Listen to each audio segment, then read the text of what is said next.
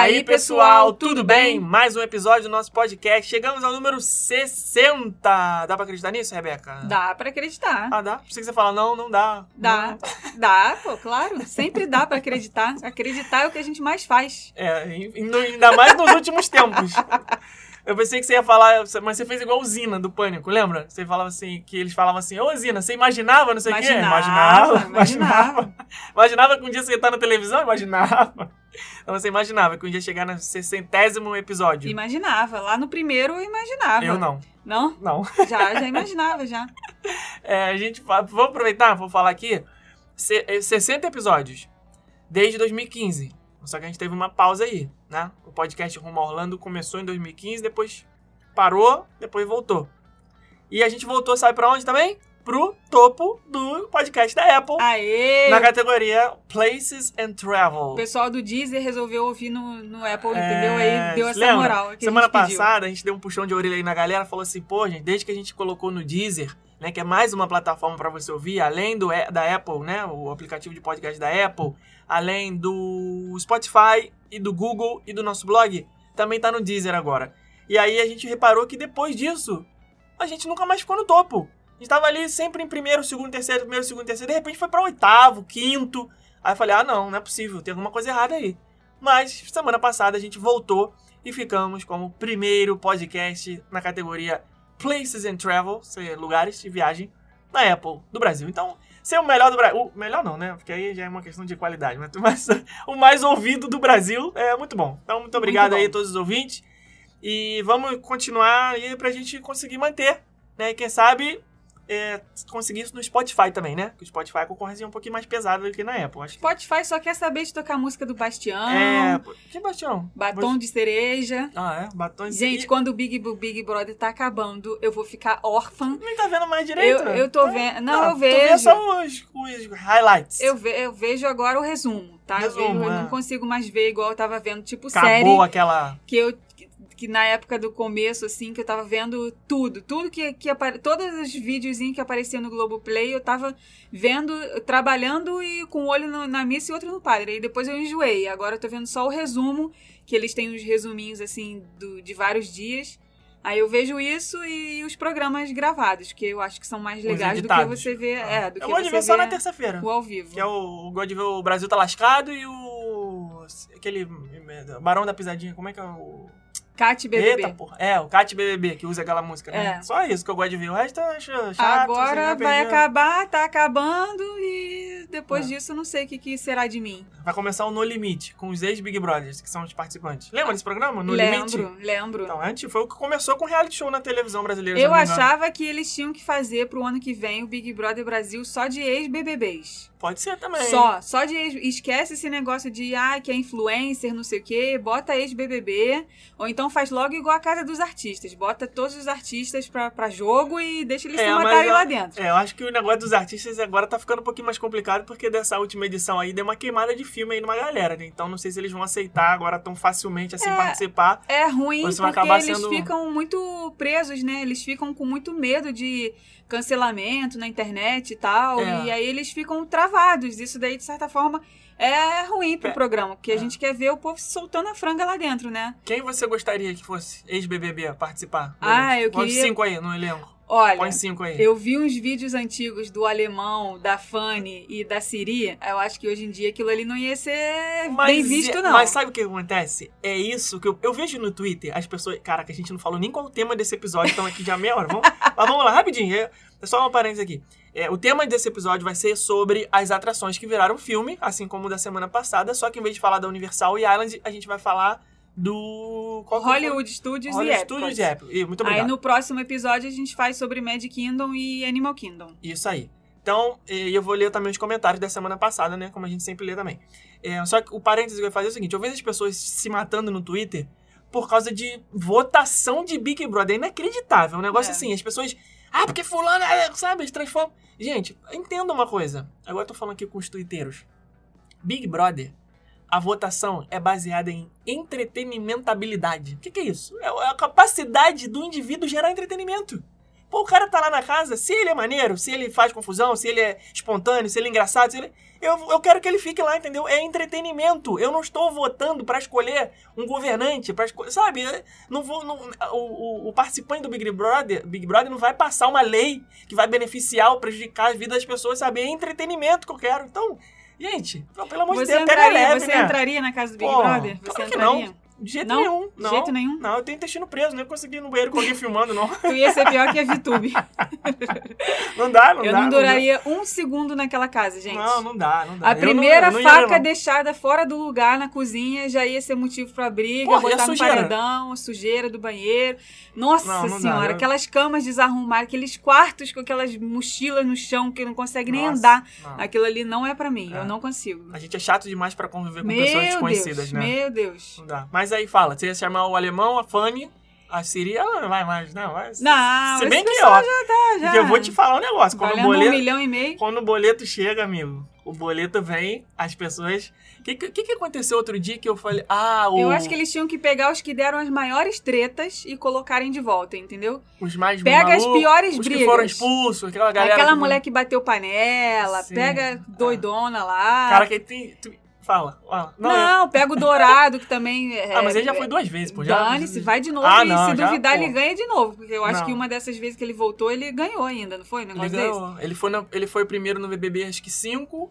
E no 10, eu acho, ele ganhou, sei lá, uma coisa assim. Ele voltou Ah, e eu gosto de botar. Os fazendeiros também, pra mim, podem voltar todos. Porque eu acho eles. Toda edição tem um fazendeiro. Gente, eu acho eles muito. Eu queria ser igual a eles. Uma paz, uma tranquilidade. O mundo tá caindo, os caras estão. É, gai de pau lá, quebrando, é, é. tratou, passando por riba de semente. Vamos ao episódio. Chega Vamos, de vamos, papo vamos, aleatório, vamos. vamos para o episódio de hoje, mas não sem antes ler os comentários do episódio da semanita passadinha. Então vai, então escolhe aí um, epi- um episódio, não. um- Tá, já que você tá escolhendo, eu já vou ler aqui que já tô aqui com a mão na massa. Vamos lá. Juliane Oliveira falou: Eu sou ouvinte raiz demais. Ingra- Inclusive, pessoal, queria agradecer aqui quem comentou com a hashtag ouvinte raiz. Porque significa que você ouviu até o final. Agora, quem comentou com a hashtag furacão não é tornado, infelizmente abandonou o barco antes de acabar. Então, é aí que a gente vê, né? Então, muito obrigado aí todo mundo que comentou com a hashtag ouvinte raiz.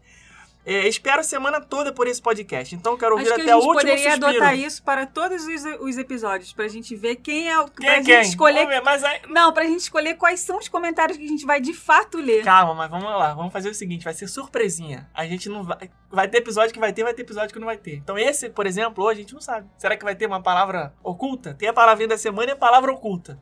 Vamos ver. Então a Juliane falou o seguinte. Eu espero a semana toda por esse podcast, então quero ouvir até o último suspiro, kkkk. Acho então que a galera pensa que o beco diagonal é tipo uma versão da bolsinha, mas o banheiro da Hermione. Cabe a milhares de pessoas com virose que permanecem lá quatro horas. kkkk. Adorei o episódio. Agradeço a vocês por deixarem nossos dias mais leves nesse momento. E por não nos deixarem parar de sonhar. Hashtag vem 2022. Muito bem, Juliana. Tamo é isso aí. junto. Estamos aqui, não vamos abandonar o barco. E vocês também não, né? Então, por favor, continuem aí dando audiência pra gente. A Clamarana, que também tá sempre comentando nos nossos posts do Instagram, muito obrigada, falou assim: olha, as áreas de Harry Potter nos dois parques são fidelíssimas. Seis dias de parque para aproveitar cada pedacinho desse lugar fantástico. Nossa, essa, essa daí é Harry Potter maníaca. Seis dias. Seis dias. Seis dias. É overdose de Harry Potter na Pelo viagem dela. amor de Deus. O Outpost, que é lá os, o correio das. Das Owl Post? Owl- Ah, o negócio da, da, da coruja. Coruja, né? Outpost. Faltou, faltou a palavra aqui, porque É, eu só sei, owl. só sei falar Ah, inglês. você fala inglês, Ah, eu gente. sou, É Brasil, você fala inglês, Brasil. sou tipo a Luciana Gimenez, Ah, eu tá. esqueço as palavras Ah, em tá bom. português. Aqui, só falta os milhões na O conta. Outpost é sensacional e tem nas duas áreas de Harry Potter. Podemos enviar cartas de lá para qualquer lugar do mundo e guardar lembranças lindas do mundo do Harry Potter. O castelo é espetacular e as músicas, uau! Tem o Ollivanders que apresenta um show do momento em que Harry Potter é escolhido pela varinha. E Weasleys, Wizard Wizes. Show demais! Eita, Lelê. Dá pra ficar horas escrevendo sobre as atrações que foram tiradas dos livros. Uma viagem maravilhosa. Adorei o episódio como sempre. Muito É bem. riquíssimo, né? Sim. É, é- é riquíssimo esse. Tem enredo aí pra fazer. Poderia fazer, inclusive, um desfile de escola de samba só com coisa de Harry Potter. Porque tem tanta coisa que Eu daria umas duas horas de desfile tranquilamente. Que já teve alguma escola de samba, eu não me lembro se foi do Rio ou São Paulo, que já teve uma ala com alguma coisa de Harry Potter. Posso estar enganado aqui, mas eu. O problema é que deve ser uma baba pra ter autorização pra fazer isso, né? É Porque verdade. tudo eles devem ganhar um. Eles não, é a mulher, a, a autora, a J.K. Rowling. Essa mulher, eu já falei aqui, não vou nem, não vou nem, vou Olha, gente, nada. torçam para a pandemia acabar logo, porque por falar em Harry Potter, uma das que a gente tem uma listinha aqui dos lugares do mundo que a gente quer conhecer, né? Afinal de contas, estamos aqui na categoria de viagens, então a gente quer, o que mais a gente quer mesmo é falar sobre viagem. Com certeza. Então nós temos uma listinha aqui com as viagens que a gente pretende fazer nos próximos anos,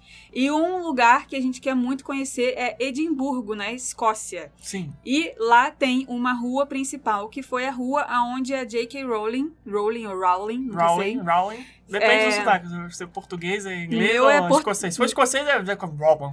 É blá, porque o escocês fala blá, blá, blá, blá, blá. Que foi aonde ela se inspirou para fazer o beco diagonal. Procurem aí no Google fotos sobre Edimburgo, vocês vão ver lá a rua principal da cidadezinha, que é exatamente igual ao beco diagonal. A gente nem é tão fã assim de Harry Potter, mas é uma cidade que a gente é, quer conhecer por outros motivos. Mas e Sim, aí, pra ficar doidão de uísque. pesquisando, a gente descobriu que tem esse daí por trás, né? E um outro lugar também, já que estamos falando aqui de Harry Potter, é Portugal, porque Portugal tem uma livraria que foi a livraria que inspirou também a escritora dos livros a fazer É a, mesmo? sim, a fazer as escadas, as- a, escadaria, a escadaria do castelo de Hogwarts. Então procurem aí ah, também no Google é, livraria, não sei qual é o Escada nome. Harry Potter. Livraria Portugal Harry Potter. Deve ter algum post em português para vocês poderem ver as fotos. Que também é igualzinho. São dois lugares que estão aqui na nossa lista. Que infelizmente conheceríamos no ano de 2020, os dois, mas Não foi rolou. pro brejo. Mas tá na lista, vamos lá. E a loja de Harry Potter de Nova York, que vai inaugurar em breve, acho que já é mês que vem, também tá na lista. E, e esse café aí que você toda hora põe, tira da mesa, está dando influência no microfone, mas não tem problema. problema. As pessoas sabem que quando acontece isso aqui, ó, é o café da Rebeca batendo na mesa. Vamos lá. É, Isa- lo- isso daí que ele tava falando que foi distraído pelo meu café é a loja de Harry Potter que vai inaugurar em Nova York. Procurem também no Google fotos dessa loja nova que saíram aí na internet ontem, se não me engano, anteontem. Gente, que loja é essa que eles construíram? Pelo amor de Deus, a loja é perfeita. Quero ir em Nova York só pra ver essa loja, mesmo sem nem gostar de Harry Potter tanto assim. De tão maravilhosa que ela é. E pra comprar uns produtinhos também, né? Que a gente, É. né, né, também, né, acaba gastando um pouquinho. Isabela STW, eu acho que é assim que se fala o nome dela. Passando aqui para falar que eu amei o episódio da semana, pois curto muito as atrações da Universal e Islands of Adventure. Além disso, o episódio está cheio de referências a Harry Potter. Uma dica: já que o Diego não pôde participar, sugiro chamar o Caco do canal Caldeirão Furado. Ele manja muito e já foi nos parques. Outro ponto, devo estar no grupo de minoria que ainda gosta da atração do MIB. Hahaha. Hashtag furacão não é tornado. Aí a gente Ah, não, pega no não, pulo. não. Quem que saiu antes? É, tudo bem, Isabela. Vamos anotar aqui, vamos considerar suas, suas sugestões. Mas não vou te perdoar. Te perdoo por ter usado a hashtag equivocada, mas não te perdoo por gostar do MIB. Porque essa atração aí já deu o que tinha que dar. E mais um pouco. A Vanessa Castro, Oficina N, não sei se é assim que se fala, mas que também tá sempre comentando no nosso Instagram, muito obrigada. Falou assim: olha, devo fazer duas confissões pra vocês. Eu fui uma das que achou que era a entrada do banheiro ao invés do beco diagonal e nunca fui na loja escondida Meu porque Deus. também achava que era um banheiro. Meu Deus. É aí que a gente vê a pessoa Ah, perdendo. gente, não acredito. Na próxima, faz o seguinte: contrata o nosso roteiro personalizado. Olha ela. Porque com certeza você não vai passar por isso. É, assim, já não vai passar porque tá ouvindo o podcast aqui, a gente já falou. Já tá Mas com um roteiro personalizado você não vai passar mesmo, porque estão lá é, todas as setinhas vermelhas do mundo apontadas para esses dois lugares para os nossos clientes não deixarem de entrar nesses dois locais, um que é mais escondido do que o outro. Não, né? o, Segredinhos tronco guardados. É sinistro. O beco Ah, diagonal é o segredo escondido dentro do Universal Studios e a travessa do tranco é o segredo escondido dentro do segredo do beco diagonal que está dentro do Universal Studios. É basicamente isso. É igual Inception, aquele filme do sonho dentro do sonho dentro do sonho. Camila Duarte falou assim, hashtag ouvinte raiz, muito obrigado. Meu Deus, eu passei mal quando o Felipe perguntou se o urinol era um pinico. Já me imaginei carregando... Gente, eu não sou obrigado a saber. O o- Gente, a pinico. gente paga muito mico nesse podcast, né? Vocês Já me imaginei. A gente, nós somos uns burrinhos do Não, Shrek. que, eles sabem que somos mesmo. É, já imaginei carregando o pinico na mochila. Ah, urinol feminino é um dispositivo que permite que a mulher faça xixi em pé. E foi a minha salvação para viagens. Sobre o episódio, aquela atração da múmia pra mim é pior do parque. Que isso, Camila? porque eu entrei achando que seria de boa e a labirintite atacou bonito no primeiro minuto. E me- É porque logo quando começa, ela já tem aquele pedacinho ali que vai de costa, né? Então Uhum, quem não tá preparado realmente é escuro, você fica totalmente perdido mesmo. Meu marido, coitado de novo, kkkk, ficou o percurso todo tenso olhando pra mim e depois teve que ir de novo sozinho pra aproveitar. E uma vez eu li que o Thiago James vem da mesma origem hebraica, Jacó. E aí, a In, Inis Barbuio, eu não, não tô conseguindo clicar no nome aqui, o arroba Inis, Barbuio, é isso mesmo. Camila, eu vim até olhar aqui se alguém ia falar sobre isso. Então, essa troca James e barra Tiago, né? James por Tiago, existe antes do livro e não foi aleatória, porque é equivalente português mesmo. Inclusive, na Bíblia tá assim. O mesmo acontece com Bill, que aqui é Gui, porque o William é Guilherme. Ah, tá. E na época dos primeiros livros, ninguém imaginava que ia dar problema depois por conta do sucesso. E aí a Camila falou: sim, a tradutora, na minha opinião, fez um ótimo trabalho porque existiu uma pesquisa profunda por trás de cada tradução. Mesmo eu preferindo algumas coisas no original, o trabalho dela em traduzir é, fez muito bem. O que elas estão falando aí em relação à tradução, aqui na semana passada, eu falei que não achava certo traduzir o Harry James Potter para Harry Tiago Potter. Mas aí eu não tava, não tava me referindo à, à acuracidade da tradução, né? Que elas falaram, ah, Tiago é, é Jacó, né? James é Tiago, essa coisa toda. Então, tudo bem. O William, né? O Bill Clinton, por exemplo, né? O Bill é apelido de William, que é William Clinton. E William é Guilherme, que embora também tem nada a ver, né? Guilherme virar William, mas enfim. Então, ok pra ser o, o Tiago vir de James traduzido. Esse não é o problema. Inclusive, parabéns para quem traduz livro, porque não é um trabalho fácil, né? Com certeza é, um, é uma, mão de obra, uma mão de obra absurda. Mas eu falei que eu não achava certo a tradução em si. Não tinha que traduzir, entendeu? É Harry James Potter e é Harry James Potter. Porque quando a gente viaja para um outro país, por exemplo, o meu nome, Felipe Costa, eu não chego nos Estados Unidos e falo My name is Felipe Harold, entendeu? Não traduz, é nome, é nome próprio, nome pessoal. Então, eu achei estranho esse negócio, né? Por, por mim tinha ficado o nome normal. Tanto é que os outros nomes, né? A Hermione, que a gente viu aqui no, no, no Google, Hermione alguma coisa Granger, não virou a Hermione Fernanda Granger. É, mantiveram, né? Então, por que que traduziram Harry Potter? Mas, é, fica aí a observação das meninas que disseram que é por conta desse motivo aí, né? Mas tudo bem. Vamos lá, próximo comentário. O próximo comentário é da Mais C. Blanco. Ela falou que quase não esperou terminar de ouvir o episódio para vir correndo comentar. Sobre o Jurassic Park no Islands of Adventure, pelo que eu sei, vi em algum lugar, mas não fui checar no Google, eles estavam botando tanta fé no sucesso do filme que já desenvolveram a área do parque ao mesmo tempo. Por isso foi tão perto o lançamento do filme e da Land. Fake news? Não sei. E sobre a origem do Lost Continent, também pelo que eu sei, quando os Imagineers estavam trabalhando na área de animais mitológicos e místicos do Animal Kingdom, foram mandados embora naquele corte brusco. A Universal contratou eles e um monte das ideias que estariam no Animal Kingdom foram para o Islands. Talvez eu passe um pouco de tempo demais assistindo vídeos de história dos parques. Acho que sim. Furacão não é tornado. É, tem, tem essa, essa. Mas isso, isso não é lenda nem é uma história, né? Realmente o Animal Kingdom ia ser outro parque. Ia ter uma lente. Tanto é que, se você reparar, legal, quando você vê nos bancos na entrada do parque, em alguns lugares do parque, ainda tem algumas artes com a silhueta de um dragão. Né? Tem os animais, se eu não me engano, um elefante, uma Inclusive- girafa, alguma coisa assim, e tem uma silhueta de um dragão. Porque esse não tem nada a ver com dragão, né? O Não parque. tem na- Animal nada de Kingdom dragão. é os animais da floresta, da savana, do mar e tudo mais. Então não tem nada a ver com animais mitológicos. É porque isso ia ser uma parte do Animal Kingdom. Ia ter uma parte mitológica, ia ter uma land com dragões, ia ter uma atração com dragões. É uma, é uma coisa de todos os animais. Né? Não só os reais, mas também os mitológicos. Inclusive e acabou unicórnios. unicórnio, É, se vocês Acabou repararem- morrendo esse projeto, né? É, se vocês repararem na, no estacionamento do Animal Kingdom, repara quais são os animais que são é, as identificações dos lotes dos estacionamentos. Então tem lá o estacionamento do unicórnio, o estacionamento da girafa, o estacionamento do. do Peacock. O que, que é o peacock? É pavão? É Não. pavão. É Acho que é pavão, é. Então- Fala em Peacock, eu só lembro da música da Katy Perry, que ela cantou no, no Rock in Rio e era Peacock. Eu, eu- eu lembro que na época eu trabalhava na Coca-Cola ainda, e aí uma gerente tinha levado um grupinho de, de crianças pro Rock in Rio, né? Que a filha dela devia ter uns 12, 13 anos, sei lá, 11, 12 anos, e aí ela, ela foi responsável por levar as crianças no Rock in Rio no dia do show da Katy Perry. Hum. No dia seguinte, ela chegou lá no trabalho falando: Meu Deus, eu levei as crianças e a, e a cantora só ficava falando de pica, pica, pica. Eu não sabia o que, que era esse negócio de pica, mas aí depois é que eu fui entender que a música era Peacock. E aí as crianças, né, caíram em cima. Que, e música eu é lá que é sozinha Peacock? aguentando as crianças falando pica, gritando pica lá no meio de todo mundo. Eu, se tivesse um buraco, eu me enfiava no chão. Eu não sei que música é essa, não. Ah, né? eu também não lembro de como é que era essa música da, da Katy Perry, não. Katy Depois Perry, pra mim, só jogar tem uma música que é Spotify. aquela do. do, Fireworks.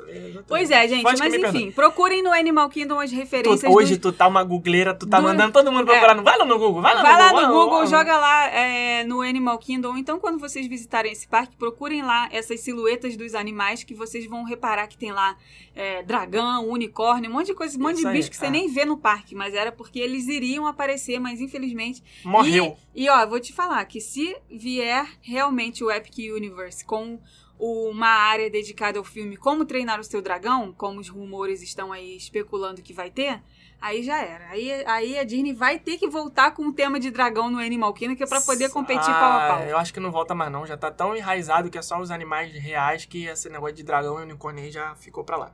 É, a Paula Meira Rocha falou, hashtag ouvinte raiz, episódio maravilhoso, adoro comparar as atrações com os filmes. Tenho a mesma indignação que o Felipe sobre a tradução dos nomes em livros de filmes.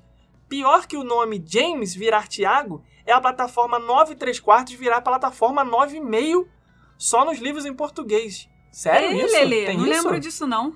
A plataforma 9 3 quartos dos livros em português é a plataforma 9,5? Não lembro Ah, não, disso. bicho. Aí não. Aí Eu, eu li não. os livros quando eu era muito Aí, adolescente. aí não me lembro. explica aí daí onde que, da onde que vem isso. Qual é, qual é o, o, o Thiago É. James e o Jacó que veio e o William Bill que fez. Não, aí não. Até aí é porque. sacanagem, pô. não, mas olha só, se a gente for Não. parar pra pensar, nome é nome e número é número. Então não deveria é. traduzir, né? Mas Pois é, bem. pois é. Eu acho. O nome, as meninas explicaram aí, até beleza, ok. Né? Tem mas um por tá- trás. tem até algum, faz algum sentido. Mas o número? Por quê? Número é número, Ah, né? não. Se a tradutora do livro do Harry Potter estiver ouvindo, está convidada a participar de um episódio aqui. Vai ser um prazer te receber e explicar pra gente por que essa loucura de 3 quartos ter virado meio. Certo? Próximo comentário. Vai lá. Quem é? Pode ser eu? Eu. Então vai. Próximo episódio é da Paula Dentino. Queria mandar um beijo muito especial para a Paula Dentino, porque ela mandou pra gente uma mensagem muito linda, que me emocionei, cheguei a chorar e tudo com a mensagem dela no Instagram. Ela falando que tá sendo muito importante para ela é, acompanhar o nosso trabalho durante a pandemia, porque ela perdeu uma pessoa importante e a gente tem sido um- uma distração para ela no meio desse turbilhão todo. Ela estava, inclusive, com viagem marcada, tinha feito cotação com a Bia, se eu não me engano, nossa consultora Ana Beatriz. É, infelizmente, a viagem não rolou. é, e aí, ela tem o sonho de voltar a visitar Orlando. Isso foi uma mensagem que tocou bastante a gente aqui. Queria agradecer muito por isso. É, estamos na torcida para que esse seu sonho se realize. Vai ser muito especial. E se pudermos ter a oportunidade de te dar um abraço nesse momento, a gente queria te dar, tá? Vamos lá, então. Ela comentou assim, ó. Que episódio maravilhoso, informativo e engraçado na medida certa. Sofro por não ter conhecido a atração do De Volta para o Futuro, um dos meus filmes Tamo favoritos junto. da vida. Tamo muito junto. Muito bacana saber do contato de vocês com o Diego Novaes do Observatório Novaes Oficial. Ele saca muito. Sugestão de O episódio. Observatório Novaes Oficial? Não é isso, não. Não? É? Não sei. Observatório Potter, não é? Ah, ela, ela marcou um outro arroba aqui. Ah, é? Então tá. Não sei se foi na Tá. hora que ela marcou, ela marcou Tá algum bom. outro, alguma outra Enfim, conta do é, vocês sabem quem ele é. É, ele saca muito. Sugestão de episódio. Falem sobre as animações da Disney com a Fernanda Chimous. Ela tem muito conhecimento e é super divertida. Eu sumo, volto a comentar, mas sigo sendo ouvinte raiz. Fernanda a gente já conheceu, já é nossa chapa já há muito tempo. A gente teve a oportunidade de enfrentar juntos a fila da D23. Né? A gente assistiu o painel do, dos parques, eu acho, ou dos filmes, sei lá. A gente ficou junto lá na, na D23. Tá convidadíssima, mas acontece que a gente vai passar vergonha aqui. Porque nós não temos o mesmo nível de profundidade e conhecimento dos filmes e animações para debater com uma especialista. É, o nosso negócio é parque. Mas ela vai ficar que só vai ser monólogo, vai ser ela, só ela que vai falar. É, vamos lá, mais um comentário aqui pra gente fechar essa parte. Gabriel Vatmar... Eita, meu Deus do céu. Gabriel Marcondes. Haha, vocês são os melhores, rindo muito dos nomes do Harry Potter. Confesso que o povo gosta, né? Confesso que quando falaram do Irma, me deu um nó no estômago. Cheguei dois dias depois da passagem, tive que trocar de hotel por conta das árvores caídas nas ruas. Meu cartão achou que era fraude, bloqueou e não deixava reservar outro hotel. Enfim, primeiras 12 horas um caos, mas depois foi só alegria. Confesso que eu e minha esposa agora Confesso que eu e minha esposa agora queremos ir somente em outubro, mas acho que é mais para pegar doces do que por medo dos furacões. Ainda bem que você sabe, né, querido? é cheio de Halloween, né, gente? Um negócio assim, que delícia. Próximo comentário. Não, próximo encerrou. Encerrou, encerrou. Então vamos lá. É, muito obrigado a todo mundo que comentou, né? As pessoas que mandaram aí os seus os relatos e sugestões de pautas para os próximos episódios. Nós vamos ler todos, com certeza seu comentário não é em vão e fique, se sinta aí encorajado a comentar nos próximos episódios. Vamos lá então, pauta da semana. Vamos falar hoje sobre os, as as atrações. atrações dos parques Hollywood Studios e Epcot que são é, Baseadas em filmes. baseadas em filmes. Teve lá o filme no cinema, fez um sucesso estrondoso. O que, que eles fizeram? Vamos jogar isso daí para dentro de alguma atração em algum dos parques, porque se o filme fez sucesso, a atração vai fazer sucesso. Vão vender boneco, vão vender camisa, vão vender boné, que é disso que o Brasil gosta. E vamos botar um monte de gente nos parques que é pra poder incentivar as pessoas a terem muita fila. Incentivar as pessoas a terem fila, não. As pessoas que estão na fila vão precisar de mais tempo e com isso vamos o quê? Encher os hotéis. Que esse é o objetivo dos, dos resorts, certo? Encher os quartos dos hotéis. Se você não sabia, fica aí, esse é o segredo por trás dos parques temáticos. Vamos direto matar logo três. Aqui, um tiro só. Pá, pá, pá, pá. Quem? Toy Story Mania. Quer dizer, Toy Story Land, né? Porque Toy Story Land tem Slink Dog Dash, que é a montanha-russa do cachorro. Tem a Thriller Como é que eu não falo o nome? Pelo amor de Deus. Aliens Thrilling Saucers. Pra que isso, Disney? Pra que esse nome maluco? E tem a Toy Story Mania. As três vieram do mesmo filme, que é o Toy Story, que eu assisti muito no VHS, naquela fita verde da Disney. Você lembra quando você assistiu Toy Story? Não, eu não tava nem prestando atenção no que você tava falando. Ah, não acredito. Que eu tava- tô falando sozinho aqui. Eu tava aqui, não, você Ô, não tá falando garota, sozinho, você tá falando amor- com um zilhão de telespectadores ouvintes Sim, do nosso ok. podcast maravilhoso. Telespectador, tu já entregou que tu viu Toy Story na fita verde também. Só de usar essa palavra, tu já... Eu tava aqui pensando, por que, que eles colocam esses nomes gigantescos e sinistros nessas atrações? Era muito mais fácil eles colocarem Aliens Crazy Teacup. Seria ótimo. É. Não, pera, a calma, xícara calma, calma, maluca dos aliens. Seria Tu- maravilhoso isso. Ah, sim. Até porque Aliens Crazy Teacup é melhor do que Aliens Thrilling Saucer. É ótimo, mas é muito melhor. Mas é muito melhor. Botem só, bota só então, é... É, É. Green... É texto. Bichinho verde. Bichinho verde. Ai, só- meu Deus do céu, Jesus. Essa- a gente essa- não quer mais nada, né? A gente quer mandar até no nome da As três atração. atrações ficam na Toy Story Land, que fica no Hollywood Studios. A primeira, que foi a Toy Story Mania, é um tiro ao alvo virtual 3D, bem maneiro, né? Eu acho incrível essa Essa atração. atração é muito maneira. É, eu, na época que ela foi inaugurada, ela foi um boom, né? Porque na época não Porra, Eu me tinha. lembro. Foi nos, foi, já foi em anos 2000 ou Foi, foi anos no- 2000, 90? foi anos 2000, o, o Toy Story é de 97, se eu não me engano. Aí depois fez mau sucesso, tal, não sei o que lá, depois é que eles botaram as atrações no parque. Então É, já foi por- de 2000 e pra lá lá. Só que a gente pegou ainda a época de Fast Pass e papel. Uhum. E era muito disputada essa atração. Muito, muita coisa mesmo. Então era assim, você, pra quem não lembra ou não sabe, o Fast Pass é um sistema de fura-fila da Disney, né? Quem entra nos parques da Disney, né? Quem tem ingresso da Disney pode agendar até três Fast Pass previamente. Antigamente, esse agendamento não existia. Você tinha que chegar no parque, é, andar até a atração que você queria usar o Fast Pass.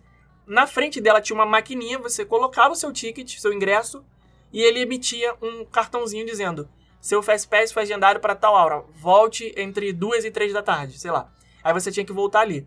E aí embaixo vinha escrito assim: você pode é, arrumar, conseguir outro Fast Pass a partir de, sei lá, meio-dia. Então, você chegava no parque, você entrava no Hollywood no MGM, né? Você entrava no MGM 10 horas da manhã, já é voado correndo lá pra área da Pixar, que era só um portalzinho, né?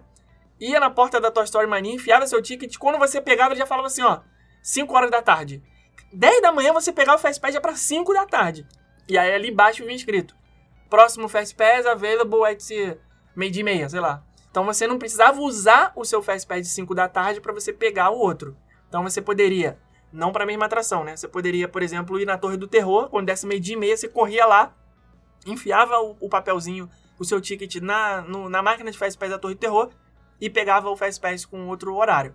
Então, era infinito o Fastpass. Quantos você conseguisse agendar. E usando, ia pegando, e usando, ia pegando, e usando, ia pegando.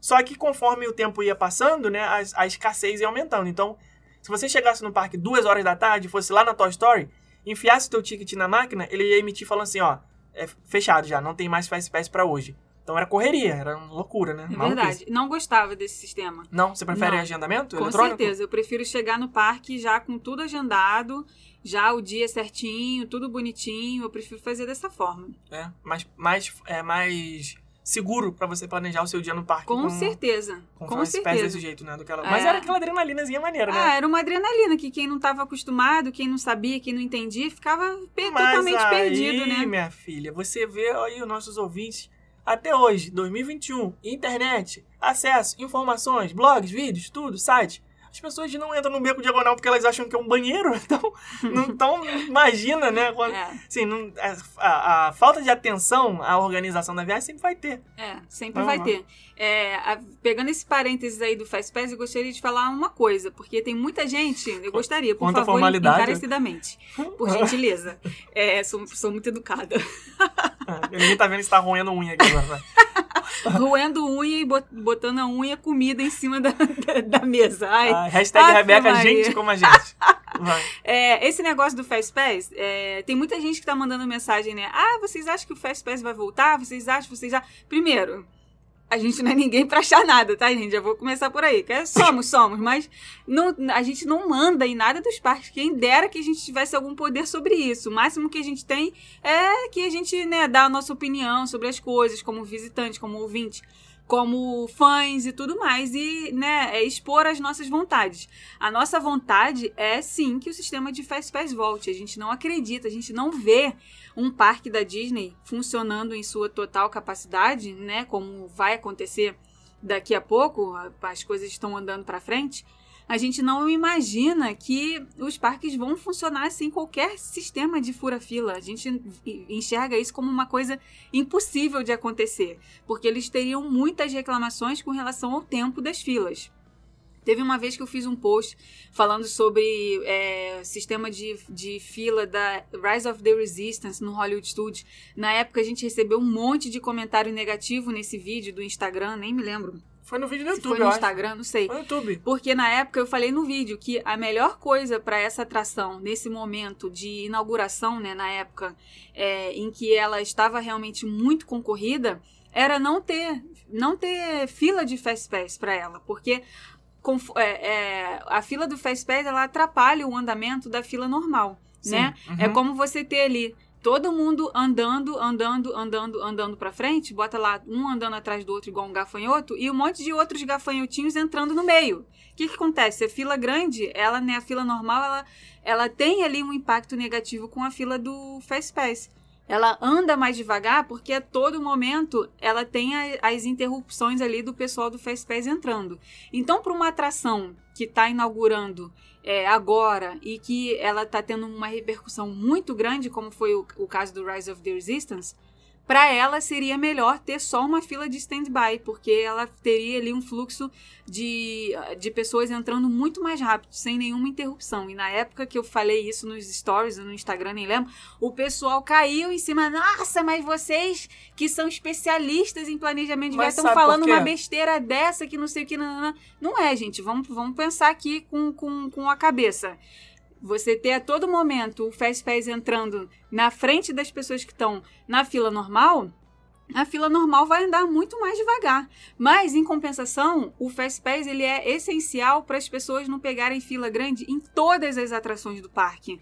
Isso faz com que as reclamações das pessoas diminuam, né? Porque elas têm a sensação ali de que, pelo menos em três atrações, no mínimo, elas se deram bem, não pegaram uma fila grande. Então, por isso que eu, eu sei que o Fast Pass atrapalha a fila normal, porque toda hora tem essas interrupções, mas ao mesmo tempo eu sei que ele é crucial para os parques não terem tanta reclamação assim dos tempos de fila grande, né? A pessoa pegar 100% de fila grande o dia inteiro no parque, ela no final, do, no final das contas, ela pega ali, é, ela aproveita uma quantidade menor de atração, né?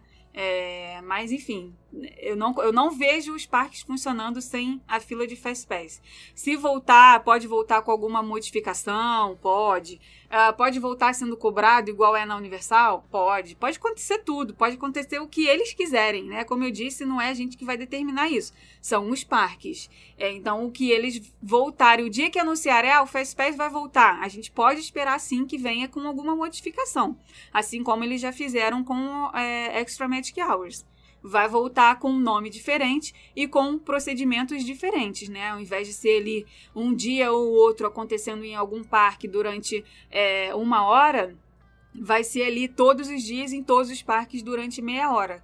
É, então a gente pode esperar sim que o Fastpass volte com algum tipo de, de mudança, mas ficar sem Fastpass eu não enxergo dessa forma. Você está sendo muito humilde quando você diz que nós não temos influência nenhuma sobre os parques. Não sei se você vai lembrar, mas o show de projeções de luzes no castelo de Hogwarts existe graças a nós. Ah, vá. Ah, vá, Sim. vá, vá. Sim, Aham. e eu, eu, e eu posso provar. É. Estávamos nós na, em Hollywood, na Universal Studios Hollywood, no ano de 2015 ou 16, 2016, Maio de 2016. maio de 2016, preparando nosso e-book da Califórnia.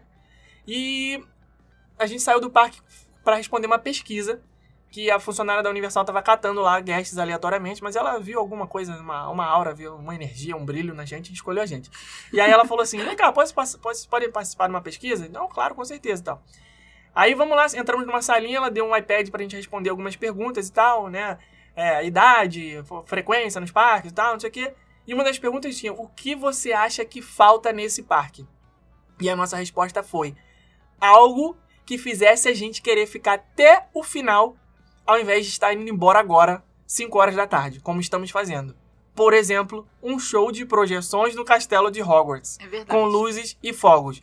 E assim foi feito. Em 2016 nós plantamos a semente e alguns meses depois, no ano seguinte, em 2017, eles começaram com o show de fogos no Castelo de Hogwarts, projeções em Hollywood e em Orlando. Ou seja, agradeço a nós, porque esses shows existem porque nós demos a ideia. Ah, bem humilde E a você. Universal não paga nós por, por causa disso, tá?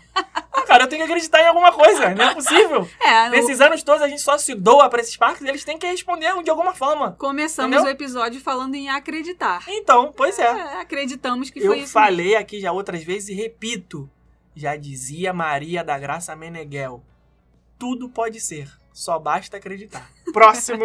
Não, Vamos lá. estávamos falando da, da, da Toy Story Mania, é, que entramos aí no Fast Pass, né? Pra, pra- pra variar, né, gente? Falando, entramos Não, no faz Fast parte, Pass, faz parte da falando de informação, show. faz parte. É, o que a gente estava falando da Toy Story Mania é que na época que ela foi inaugurada, ela foi realmente uma, um- uma mudança muito grande nos parques, porque por causa da tecnologia, porque até então, toda, todo, o que, que ela é? Ela é um tiro ao alvo, né? Vamos, vamos levar aí ao pé da letra o que, que ela é. Sim. Ela é um tiro ao alvo. Tiro ao alvo que a gente tem na cabeça de parque de diversão é aquele que a gente tem uma arminha, sai uma bolinha de dentro da arminha. Uma rolha né? de cortiço. É, e, e Aquele- derruba lá o bonequinho que tá lá na frente. A latinha, o a balão. latinha, essas coisas. Isso era o que as pessoas tinham de tiro ao alvo na cabeça. E aí a Disney vem com uma atração em que a arminha está ali fisicamente na sua mão, mas o tiro que sai de dentro da arminha, ele é virtual.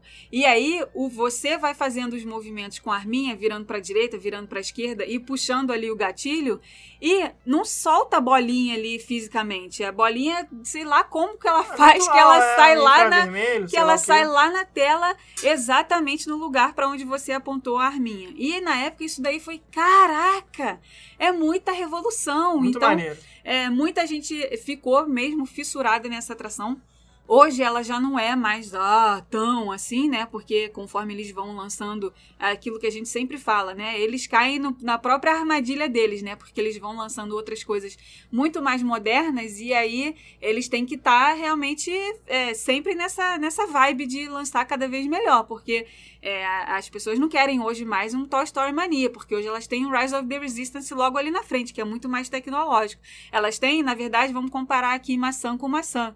Elas têm o atirador da Millennium Falcon, que é a mesma coisa. É. Entendeu? Uhum. Então, não, é, a Toy Story Mania hoje ela já não recebe mais tanta gente assim. Ainda é uma atração concorrida, em que a gente vê aí uma hora de fila, de- dependendo da época do ano. Sim, mas em comparação com o Slink Dog Dash, por exemplo, que é a vizinha ali do lado, ela não é tão concorrida assim, né?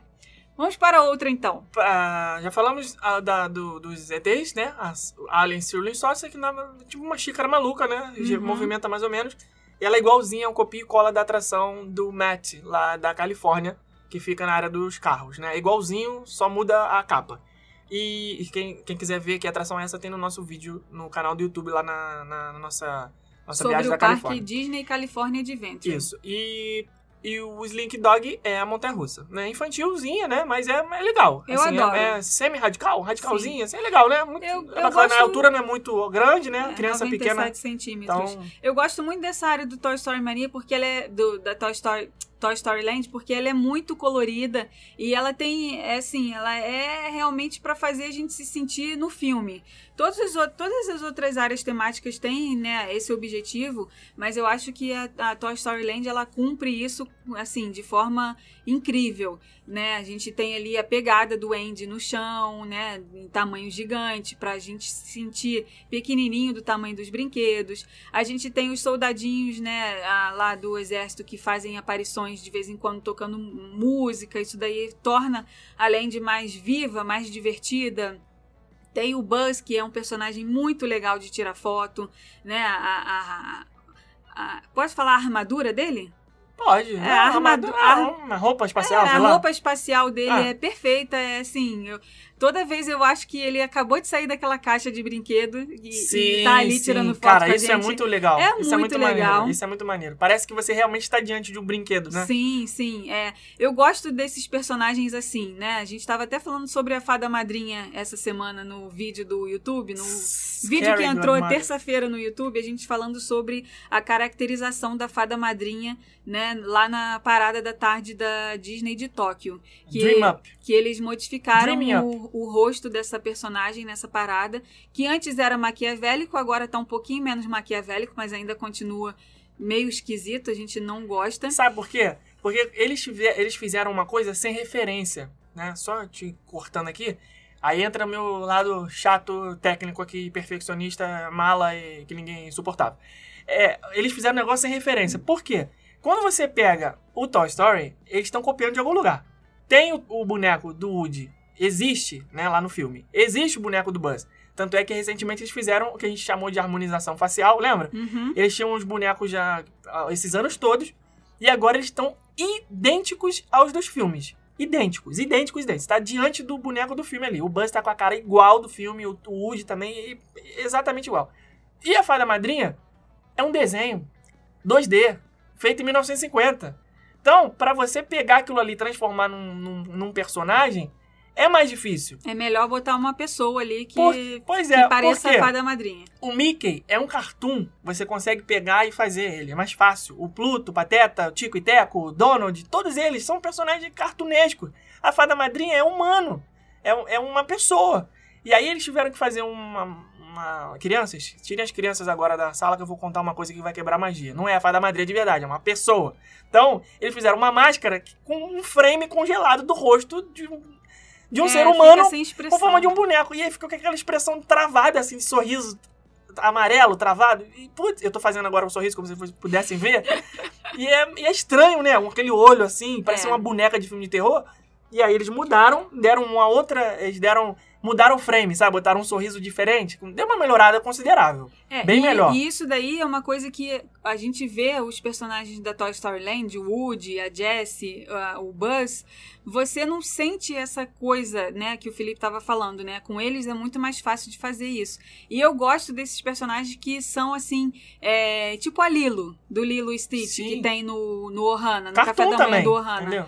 É muito legal. Você poderia pegar aquilo ali e fazer a Moana desse mesmo jeito, porque a Moana, ela, a Moana e a Lilo, eu acho elas bastante parecidas, né? Sim. A- A Moana é ainda mais humanizada do que a Lilo. A Lilo é bem cartunesca. É, É. bem diferentona, assim. A Moana já tem uma cara quase humana mesmo. É, mas o, o, o encontro com a Moana, eu fico ali meio assim, ah, ah é, não, é cara. difícil, é difícil. é Eu não queria, queria, não queria ver ali. É diferente das princesas, sabe? Por, eu, não, eu, não, eu não sei nem explicar esse sentimento, né? É, vai, o pessoal não deve estar entendendo mais nada do que a gente está falando. Vamos passar pro próximo. Não, eles estão entendendo sim. Tá entendendo? É difícil, é Tá difícil. entendendo, você, é difícil, é difícil, é difícil. Mas vamos lá. Próxima atração do Hollywood Studios que também veio de filme, também, desculpa, quase que eu engasguei aqui, é da Pixar, que é o Lightning McQueen's Racing Academy. ah, que é sim. Isso daí é novo. escondidinho lá atrás da Torre do Terror, né? As pessoas, as pessoas que acham que o Beco Diagonal é um banheiro, com certeza também não viram a Lightning McQueen's Racing Academy, que fica lá atrás, na entrada dela, lá pelos cafundó É, do passa, lá atrás da Torre passa, passa Rock and Roller Coaster, continua seguindo, que aí você vai chegar no teatro do, dos carros. Isso aí. E aí tem o, o, o McQueen lá, né? Tem o McQueen lá pra tirar foto. É, antigamente, na verdade, não é nem o McQueen pra tirar não, foto. McQueen e McQueen, de verdade. O McQueen que fala, que, que mexe o olho, mexe a roda, corre, É, tudo. ele, é- ele é o personagem principal do show, né? Ele aparece lá num tipo um palquinho assim, Uhum. e aí mexe a boca, mexe o nariz e tudo, mas do lado de fora não tem ele pra tirar foto. Tem um, um outro personagem, eu acho que é a namoradinha dele. Ah, nem lembro. Eu Nossa, esqueci. tanto é uma- é um carro, é um carro amarelo escrito de Inoco. Eu não tenho certeza se é a namoradinha É do dele. terceiro filme. É a, se- a jovem que substitui ele, que ele meio que se aposenta, assim, É. vira um corredor velho, da velha guarda, e ela é a novinha que aparece. É, eu adoro esse filme. Você não gosta, né? Não, o dos 3 eu gosto. Um eu acho legalzinho, o 3 eu acho legal, e o 2, pra mim, não precisava nem existir. Não, não É, e aquele aviões também. Aquele aviões. não, aí não. Aquele aviões Aí, também não, foi aí legal, a Pixar não. vacilou, não- acho que É, mas não- o primeiro Carros eu acho, eu acho É ótima essa ideia. Eu gosto. acho eu- cansativo. é, acho. é porque acho. ele é lento. É um Acho, filme lento. é. Mas, eu, mas eu me identifico com a ideia, sabe por quê? Por causa da Via Lagos de Araruama. Aconteceu exatamente isso com Araruama. Ah, Quem é do Rio de verdade. Janeiro, quem é do Rio de Janeiro vai, vai saber o que, que eu tô falando. No filme dos carros, é, tem lá, né, a cidade Radiator Springs, que era. Uau, caraca, que legal! Passa uma estrada aqui dentro, as pessoas se hospedam nos hotéis, comem nos restaurantes, abastecem seus carros no meio da estrada aqui no nosso posto de gasolina e tal, não sei o quê. A nossa cidade está bombando. Só que do nada eles fazem uma outra estrada que desvia. A pessoa não passa mais, né, para chegar ao destino final dela, ela não passa mais por dentro de Radiator Springs. E aí o que que acontece? Morreu essa a cidade. morreu. E foi exatamente o que aconteceu com Araruama. Para as pessoas chegarem em Iguaba, é, é, em Cabo Frio, São Pedro da Aldeia, Búzios. Começa em São Pedro da Aldeia. Para as pessoas chegarem em São Pedro da Aldeia, em Cabo Frio, em Búzios, em Rio das Ostras, elas tinham que passar obrigatoriamente em Araruama. E aí eles construíram um outro pedaço da Via Lagos, que é a estrada, que Aham. vai sair, que vai sair Desvia, direto lá passa batido. passa de Saquarema direto para São Pedro da Aldeia, não passa por Araruama e por Iguaba. E aí, o que aconteceu com Araruama e Iguaba? Virou Radiator Springs. Virou Radiator Springs. Morreu a Gigi, que tinha lá, que era um shopping cheio de restaurantes, de loja. Cara, aquilo ali acabou, porque, né, as pessoas não passam mais por ali. É, então eu tenho uma identificação com esse filme dos carros Tá por certo. conta disso, porque eu passei a minha infância inteirinha é, vivenciando, f- frequentando esses lugares e vivenciando isso daí que acontece exatamente no filme. Agora, filme Carros tinha no Hollywood Studios aquele teatro é, que tinha lá o Light Motors Action, que deu lugar a Star Wars Galaxy Z. Se você Sim. não se identificou ainda, né, ali com o mapa do parque, aonde ficava aquela parte ali do Streets of America, que tinha aquele show de... Show do Beto Carreiro. É, que tinha o show dos carros, tipo o que tem no Beto Carreiro. Tinha aquele show das luzes dançantes ali em época de final de ano. Aquilo tudo ali foi demolido e virou a Star Wars Galaxy Z. Esse teatro dos carros era legal e tal, porque tinha ali vinha o Relâmpago McQueen, vinham os motoqueiros fazendo acrobacia, vinham os motoristas dirigindo aqueles carros de forma louca, é, tinha coisa de tipo bang bang, né, tiroteio e tal. Era uma coisa muito legal de assistir. Só que a gente várias vezes ficou meio cansado nesse show, porque toda hora eles paravam para poder falar sobre os efeitos especiais. Porque o que, que é o Hollywood Studios? Eles mostrando como, né, o que, que é o- o- o a espinha dorsal do Hollywood Studios é a gente saber como que eles fazem as gravações dos filmes.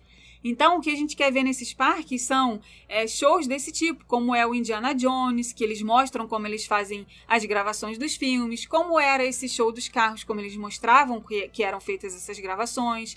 É, o Backlot Tour, que hoje também não existe mais, que era nessa parte traseira lá do parque, eles mostrando os efeitos especiais. Catástrofe Canyon. Catástrofe do Canyon, mostrava as roupas que eles usavam nas gravações. Nossa, Isso daí foi uma legal. coisa que eu acho que tá meio que se perdendo no, no Hollywood Studios, né? Sim, Cá entre nós, isso sim. tá. Tá, deixando de ser sendo- estúdio. Tá deixando de ser Exatamente. estúdio. Tá virando um parque temático normal. Tá deixando sendo só estúdio. Hollywood, o estúdio tá, Tá ficando um pouquinho de lado. É, e aí, esse, esse- nesse show dos carros, a gente, por mais que a gente soubesse que o objetivo dele era mostrar como eram feitas essas gravações, tinha muitas interrupções, muitas. Porque era ao vivo, né? Ao Os caras tinham que fazer vivo. os efeitos especiais ao vivo, os derrapagens, as Sim. explosões, a troca de cenário, tudo ao É. vivo. Então Era- isso demora, né? Tinha uma cena que era muito legal, que vinha o carro, fazia uma, uma, uma manobra lá toda esquisita, e aí no final das contas eles mostravam que o motorista não estava dirigindo no lado que pegou fogo. É porque era o carro, era o carro fazendo altas manobras acrobacias, andando de marcha ré. É. Aí ele ficava dando cavalinho de pau, não sei o que, fugindo, papapá. Falou, cara, que esse cara pilota muito andando de marcha ré, meu Deus. Aí depois eles mostravam que não era isso, né? É cara o carro que tava virado. era A, car- adaptado. a carcaça do carro que Isso. foi fe- colocado ao contrário, mas o motorista tava, Tava de ali frente. dirigindo de frente. É. Então, na verdade, a gente tava sendo enganado achando que É. ele tava andando de ré. era legal esse show. muito Era legal, era legal. Mas aí acabou e aí agora tem lá o showzinho do Relâmpago McQueen Então. do lado da Rock and Roller Coaster, Quem tá, que é muito bonitinho, por sinal, pra crianças. quem tá do lado de fora é a Cruz Ramirez. Cruz Ramirez. Aquele carrinho amarelo do filme. Agora eu abri Bonitinho aqui demais. o, o IMDB pra ver o, o nome da personagem, né? Que eu tinha esquecido. Descobri que a Cruz Ramirez é que tá lá tirando foto. E que o Relâmpago McQueen é o Owen Wilson. Tá ligado quem é o Owen Wilson? Sei, sei. O, o filme do cachorro? Marley, como é o nome? o pai do Marley. Que isso, cara? Owen Wilson, eu ia morrer sem saber. E eu era adoro- Lightning McQueen, nada a ver, né? E Sei eu lá. adoro a música desse filme. Highway, bota aí, edição, bota aí, edição. Night Essa música é boa, essa música é maravilhosa, gente. A, a vida é realmente uma highway. Sabe o que é maravilhoso também? Ah, e sabe por quê? Que aconteceu isso na vida real com a Rota 67 também. Sabia disso? Tem vários trechos da Rota 66 que foram, assim, dizimados, cidades abandonadas, cidades fantasmas, porque ninguém passava mais ali. Aconteceu Ai, gente, na... eu não sei, porque eu só andei na Rota 66 de trem, Ah, tá, é gente? Então é desculpa demais. que eu cruzei a Rota 66 todinha num trem. Ah, Trem que enguiçou e teve que ser rebocado. Ah, o glamour. Bem Todo o glamour glamurosa. da internet. O glamour que ninguém conta. Que passou um perrengue do cacete, acabou a comida do trem. Ah, que maravilha. Passamos 44 horas dentro de um trem, cruzando os Estados Unidos, e o trem, o que, que aconteceu? Isso. Enguiçou. Mas não podemos reclamar que a única comida que sobrou foi aquele sorvetinho Häagen-Dazs, que era bom pra caramba. A gente ficou 24 horas Como diz o nosso amigo Claudemir Oliveira, temos que olhar o lado positivo Sempre. em tudo o Sempre. que acontece na nossa vida. Se pudesse, eu repetir aquela viagem. Eu Exatamente como ela aconteceu. Eu Foi muito também. boa. Comi muito Häagen-Dazs. É, que eu ia falar? Próximo. Quem não sabe dessa viagem que nós estamos falando, procura lá no blog, só jogar Marceline no blog, que vão aparecer todos os posts em que a gente fala sobre essa viagem. Foi E a todos os viagem e todos os vídeos também. Foi a viagem que a gente fez seguindo os passos de Walt Disney, cruzando vários estados americanos, fazendo exatamente o que ele fez na trajetória dele todinha. E já tivemos episódio aqui do podcast falando também sobre isso, eu acho. Ai, nem lembro. Vamos lá, então. tanto que eu já nem lembro mais É, a do lado da falou. Toy Story Land, onde eram o show dos carros, as luzes, blá blá, tudo aí que você falou, fica hoje a Star Wars Galaxy Z, que obviamente veio dos filmes do Star Wars. Ou né? não. Veio, claro que veio. Ou não. Não, veio, pô, veio. Não, assim, o, o Não, planeta não veio, mas, vou o, mas essa- o universo veio. Eu vou referência. deixar essa parte do episódio só com você, tá? Pode falar Você não gosta? vontade. Você não, eu gosta. gosto. No outro Ah, dia você mesmo já tava... falou pra caramba, você... tá- No outro dia mesmo tava vendo o filme lá da Ray de novo. Filme lá da Ray. Tá bom. É a Ray, inclusive, que aparece, né? Então, Star Wars Galaxy Z tem duas atrações, veio aí dos filmes. Mas, se você não está familiarizado com essa área, sinto lhe informar que não é baseada nos filmes fisicamente. Ela é só baseada nos filmes é, conceitualmente, se é que eu posso chamar assim. O que acontece?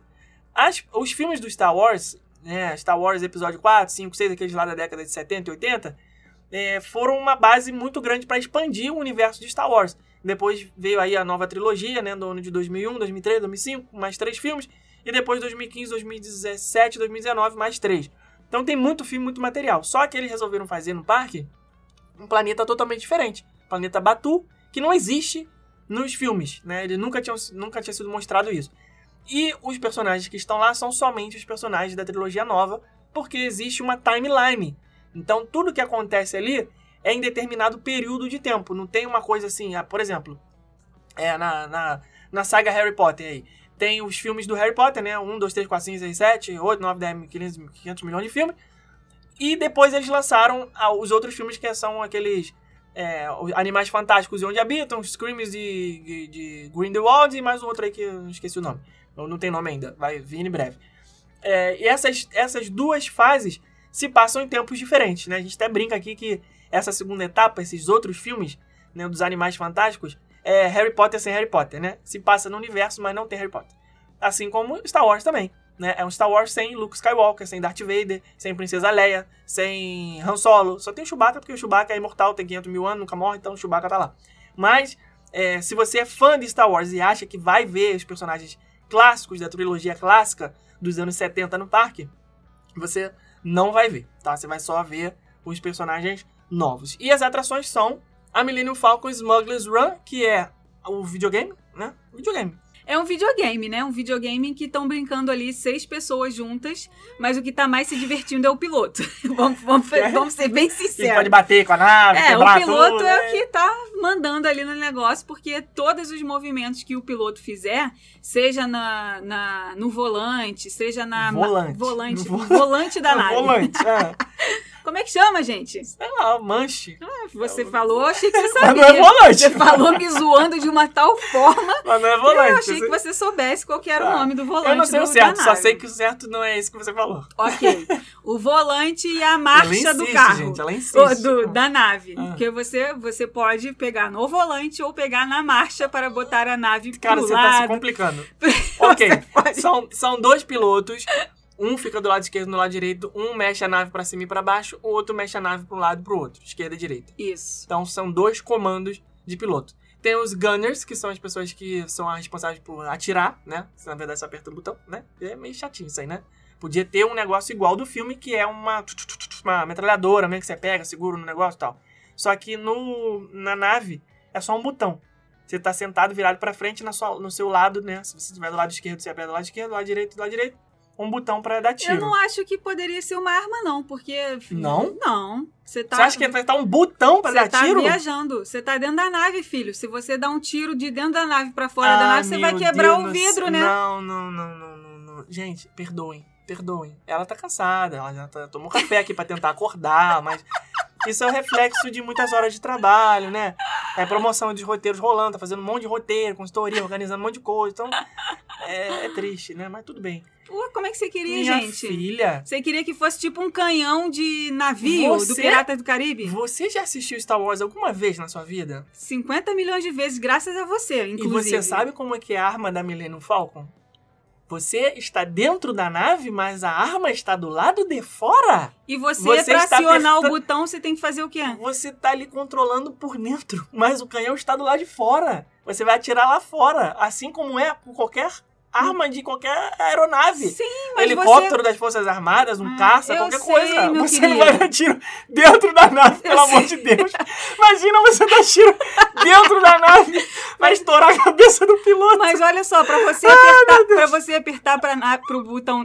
Pra você apertar. a- eu tô até me enrolando. Eu tô, até, tô tipo a Ó. Thaís do Big Brother. Eu tô conseguindo Tipo- nem falar. Tipo assim, tipo, tipo assim. assim. Tipo assim, pra você apertar o, e sair o tiro da arma, você tem que apertar o quê? Um botão, porque Eu você não sei, tá com a arma na mão. Eu entendi o que você quer dizer. Então pronto. Eu sei, mas no filme, você tá com um botão que você aperta, Hum. ela em cima de um controle, como se você realmente estivesse virando a, a mira da nave, você tá controlando a direção do, do raio, você tá, sabe? Ah, agora eu entendi. Não- Você queria ter um mastro na mão ao invés de ter Mastro um botão. é de bandeira, mas é isso aí, é parecido, é isso aí. Ok. Só que você no, no, na nave, como é a atração, é simplesmente um painel com um botão. Você só fica assim, tic, tic, apertando o botão, só isso, só isso. Não tem nada que remeta que aquilo ali é uma arma pra dar um tiro, entendeu? Só isso que eu falei. Exatamente. Mas não é pra dar tiro Imagina, dentro. imagina um engenheiro, que já é o último, já, né? O engenheiro já, então. não- não- Ah, não, engenheiro, coitado. Engenheiro, acho que tá ali só pra fazer figuração mesmo, porque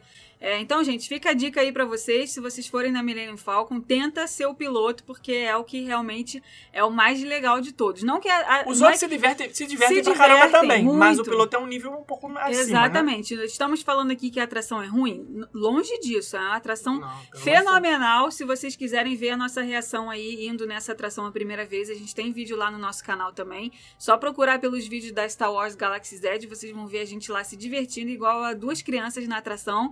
E nessa hora a gente nem lembra que o botão é sem graça, que o engenheiro não faz nada. É, estamos dentro da atração, a Cara, gente tá se divertindo do mesmo jeito. Só de estar ali dentro, com um negócio igual ao do é filme, muito perfeito. embora o planeta seja novo, a nave é a dos filmes. Então, pô, pra quem é fã de Star Wars, cara, é a mesma coisa É. que o fã do Harry Potter entrar no beco diagonal, Exato. entrar no- na travessa do tranco, é você entrar na Millennium Falcon, que é a nave do Star Wars. A então, pô, primeira é vez- sensacional, incrível. A primeira vez que a gente brincou nessa atração foi na Disneyland da Califórnia, né? Quem acompanha o nosso trabalho há mais tempo sabe que a gente foi na inauguração da Star Wars Galaxy Z, não existia ainda em Orlando, a gente foi até a Califórnia para poder participar da inauguração de lá. Fomos na cara e na coragem, nós dois só, sem convite, sem nada, acordando de madrugada, pegando fila. Nem teve convite, né?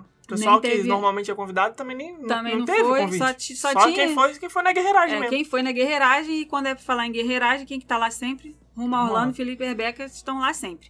Aí o que, que a gente é, fez? A gente, quando entrou a primeira vez na Millennium Falcon, nós dois parecíamos. Ah, fiquei igual maluco. Fiquei doido. Cara, o Felipe chorou, Fiquei coisa doido. que eu não acreditei que ele fosse fazer. E eu, que gosto do Star Wars por causa dele, eu tava bastante emocionada por causa dele também, porque eu tava vendo a felicidade dele. E assim, eu todas as vezes que eu vi filme de Star Wars foi por causa do Felipe, porque ele tava vendo e aí eu entro na onda, vejo junto. Então eu tinha ali na minha cabeça aquela coisa da Millennium Falcon, né, do, do Chewbacca com o Han Solo, não sei o que e tal. Eu tinha tudo isso na minha cabeça, mas não de uma forma como o Felipe tinha. E quando eu entrei na Millennium Falcon a primeira vez, eu só conseguia falar: é igualzinho do filme! Felipe, é igualzinho do filme! Caraca, é muito igual, é muito igual. Eu, a qualquer momento, estava achando que eles iam abrir o chão da, da nave e ia sair o Chewbacca dali de baixo, porque tem uma cena no filme que eles se escondem, no, Aham. tipo no subsolo da nave, assim, né? Aham. Os Stormtroopers estão entrando na nave e eles se esconderam debaixo, assim, num, num, num esconderijozinho da nave. Cara, aquilo ali, você vai virando a curva assim, a parede é igual do filme. É, igual, muito igual, perfeito. tá é muito perfeito. Só muito. que o que, me, o que me deixou mais emocionado não foi nem assim, ah, tô, eu tô, é, tô fã do negócio, tô aqui, sabe, tô chorando. Não foi nem isso. É porque como foi no primeiro dia, aquela sensação de, de Maracanã lotado, sabe como é que é? Todo mundo ali tava ali pelo mesmo motivo. Foi mesmo. Tava todo mundo ali pra curtir aquele negócio, todo mundo era fã, todo mundo tava no primeiro dia, todo mundo tava no primeiro horário. Eles iam abrir a porta e todo mundo ia ver pela primeira vez. E aí todo mundo empolgado, é, não sei o que, Star Wars. Foi isso que foi legal, sabe? Foi aquela sensação, porque você tá sozinho num lugar, não é a mesma energia do que você estar lá com uma galera que tá pelo mesmo motivo, né? É muito legal. Então, isso que, que transformou a experiência numa coisa mais legal ainda. Esse foi um dos dias mais legais da nossa vida Foi. profissional. Foi, Foi, com um, certeza. foi um marco. Foi realmente muito legal. E do lado da Millennium Falcon também, do lado não, mais ou menos, né? Dentro da Galaxy Z também tem a Rise of the Resistance, que é outra atração que foi baseada nos filmes. Essa daí também é uma coisa criada à parte, mas eu acho que é mais. É um passivo imersivo que você fica como se tivesse realmente dentro. Como é que eu vou explicar? Na Millennium Falcon é uma coisa meio aleatória, assim, ah, vamos ali fazer uma missão, legal. Na Rise of the Resistance, você tem um storytelling um pouco mais profundo, assim, né? É um negócio que começa na fila, eles vão te contando o que você tá fazendo ali. E aí, quando você chega na primeira etapa, eles explicam qual é a missão. Na segunda etapa, a missão começa a acontecer, dá errado, você entra numa outra parte. Dentro dessa parte, você participa de um interrogatório, como se você fosse ser torturado pelos vilões. Depois muda a missão, a missão que era pra você fazer uma coisa agora virou fugir, você tem que se mandar dali. E aí você entra no meio de uma batalha e depois entra num veículo pra escapar. Cara, é assim, é um é uma sequência de são várias cenas diferentes dentro da mesma atração, né? Não é uma coisa igual, por exemplo, uma atração do Homem-Aranha. Você entra num carrinho, o Homem-Aranha vai passando ali e tal, isso aqui. Você vê o cenário, vê a tela e tal, acabou. O Star Wars, Rise of the Resistance, ele consegue te surpreender nas, nas é, nas cenas mesmo, né? Eu tava tentando procurar uma, uma palavra melhor, mas atos, são vários atos. Agora achei. São vários atos diferentes. Primeiro ato, segundo ato, terceiro ato. É como se fosse um, um filminho de Star Wars ali que você tá participando, né? Tem aquela introdução, aquela, você tem uma jornada como um, um, Até um você, de, ali. até você Cara, de fato é, sentar no é carrinho. absurdo, é incrível, cara. É um negócio assim. É, até de fato você sentar no carrinho, você já a atração já tá acontecendo desde lá do começo da sim, fila. sim, sim, sim. Né? Desde o momento em que você entra na sala da Ray, aquilo ali já é a atração começando. Ela É um- contando, aí aparece o BB-8, depois você entra numa outra nave, aí já começa um simulador dentro dessa nave. Cara, é, é É um fantástico. filme com começo, meio e fim. Eu, é, assim- é imperdível. Mesmo quem nunca viu nem nada de Star Wars, vale a pena porque a experiência é inacreditável. É, a gente tem uma amiga que participou da construção da, da área do Star Wars Galaxy Z, a Tina. Ela foi assim. Ela, ela quando viu que a gente estava lá na Galaxy Z, ela mandou uma mensagem: Gente, filma a reação de vocês fazendo a. é, andando na atração. Que eu quero ver, porque eu sei que vocês são super fãs, eu sei que vocês são mega fãs da, da Disney, do universo da- de Star Wars e tal. Então, eh, eu trabalhei nesse projeto por tanto tempo, tanto tempo, foi uma coisa que demandou tanto, tanta energia minha, seja física, seja mental. Foi uma coisa que eu me doei tanto para que esse projeto eh, saísse do papel, né? Eh, trabalhei tanto por isso que eu queria ver a reação de alguém andando na ride, alguém que eu conhecesse e que soubesse que é realmente fã. Vocês fazem isso por mim? Aí, é, ah, claro, pô, vamos fazer. Com uma câmera a gente filma o que está acontecendo na atração, para né, que os nossos seguidores a gente possa gravar um vídeo sobre isso. E com o celular, eu fico com o celularzinho aqui na mão, virado pra gente, e aí a gente filma a nossa reação para ela.